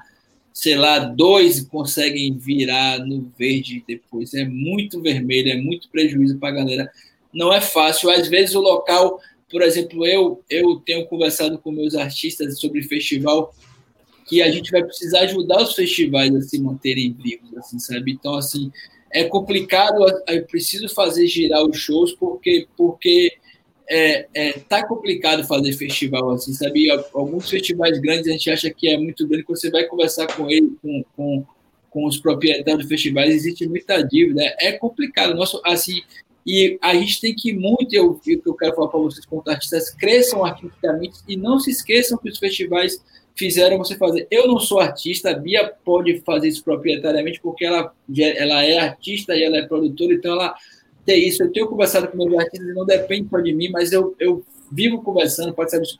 Eu quero ter artistas expoentes, como tipo Duda Beat é hoje, que é uma, pessoa que vende bastante ticket, para poder retomar nesses festivais, para poder levar público para os festivais e cobrar o mesmo cachê que eu cobrava quando era pequeno, por uma questão de, de reposicionar a grana. É muito difícil fazer festival, galera. Então, assim, não acho que é fácil. Não são todos os festivais. Claro que aí você vai pegar os festivais de São Paulo especificamente, é diferente. Lá em São Paulo, os festivais já começam pagos, a galera tem outra grana, tem outras articulações, as marcas marca, marca. É, é, bastante diferente. Então, eu imagino como deve ser a galera desse festival aí que faz aí. Não é fácil. A passagem para Palmas deve ser muito mais cara do que as passagens para outros lugares. Então, assim, há de se entender. Eu sei que é ruim, eu também reclamo aqui quando as pessoas querem é, é, contratar os artistas locais mais barato. É, eu não faço muitas vezes assim também, por causa que eu prefiro fazer minha. Eu não vou deixar de fazer uma festa que eu ganho dinheiro para fazer de graça para um festival que não é meu, mas é, eu entendo essa relação do festival não ter grana para pagar, e às vezes eu aceito ou não por uma questão política, de entendimento mesmo daquele conceito, daquele, da representatividade daquele festival para a cidade ou para a cena, entendeu? Então, não, vamos, é difícil, não é fácil não. É, é bom vocês saberem disso, assim, que senão a gente fica só dizendo, ah, o festival, e eu estou do outro lado, eu não tenho festival não, eu, eu sou gerente de, de carreira de artista, entendeu? É isso. É isso. É isso. É, antes da, da Cecília despedir mesmo, ela vai fazer a palavra final, só queria reforçar dias 29 e 30, oficina com Felipe Cordeiro e Marcel Arede. As inscrições estão, eu estou colocando agora aí nos comentários, quem não fez sua inscrição, faça. Vai ser muito importante essas oficinas para a profissionalização de vocês. Eles vão dar dicas muito importantes. Marcel Arede é o empresário da Dona Nete, foi empresário da Gabi Amarantos o Felipe Cordeiro, que é um artista que roda o Brasil inteiro, todo mundo conhece. Então, vamos participar dessa oficina. Vai ser no Zoom, justamente para a gente poder conversar com essas pessoas, vocês aparecerem na tela, ter esse diálogo mais próximo com eles. E anunciar também que durante a, essa, essa oficina a gente vai divulgar uma novidade super importante. Não vou dar spoiler ainda, mas é uma novidade muito boa para os artistas. E em outubro também a gente tem mais tem mais uma coisa em outubro, mas eu vou deixar isso para divulgar mais para frente. A Ju Saraiva vai, que é a nossa social media, tá vai matar. É, a gente tem que divulgar, a gente tem que fazer um plano ainda de como a gente vai divulgar isso, mas tem novidade em outubro e eu acho que tem gente que está nessa mesa vai conseguir vir aqui para para Palmas. Não vou falar. Ah, não, gente. Eu, é, eu sou ansiosa. Eu sou da spoiler. Isso aí é sacanagem, porque eu sou a pessoa que, que quer isso, ansiosa. Você fala assim, eu sei que já não sou eu mesmo, mas já fiquei com ódio no meu coração. Mas ano que vem vai rolar. Acho que ano que vem rola ah, todos vocês aqui. Pois é, né, Patrick? Merecido, mais que merecido. Eu falei, eu falei ontem na mesa da Daisy, dessa mesa não valeu, só vale quando é presencial. Muito bom. Aí eu também quero fazer um agradecimento super especial para Talita, que nos acompanhou os três dias, fez a, fez toda essa, fez todo o trabalho de intérprete de libras para gente. Quem quiser contratá-la, quem quiser conversar é, conversar com ela, aí nos na descrição do vídeo tem a, o Instagram dela. Ela pediu para não colocar o nome dela na tela, até a gente vai me questionar por que o nome dela não está na tela, porque atrapalharia o campo dela de fazer a, a, a essa interpretação. Então, tá, nos, tá na descrição. Quem precisar, contrate que essa menina é de ouro. Arrasou aí nesses três dias. Cecília. Gente, então é isso. Muito obrigada a todo mundo que ficou com a gente até o fim. Eu vi que o chat hoje foi o dia mais movimentado. A gente espera obrigatoriamente, depois de tudo que foi dito aqui, não tem desculpa a presença de todo mundo na semana que vem. A gente está muito feliz. E é isso, a gente se encontra nas oficinas Bia, Alex e Patrick, né, que já é da família Confere. Muito obrigada, Thalita. Boa noite para todo mundo. Tchau, tchau.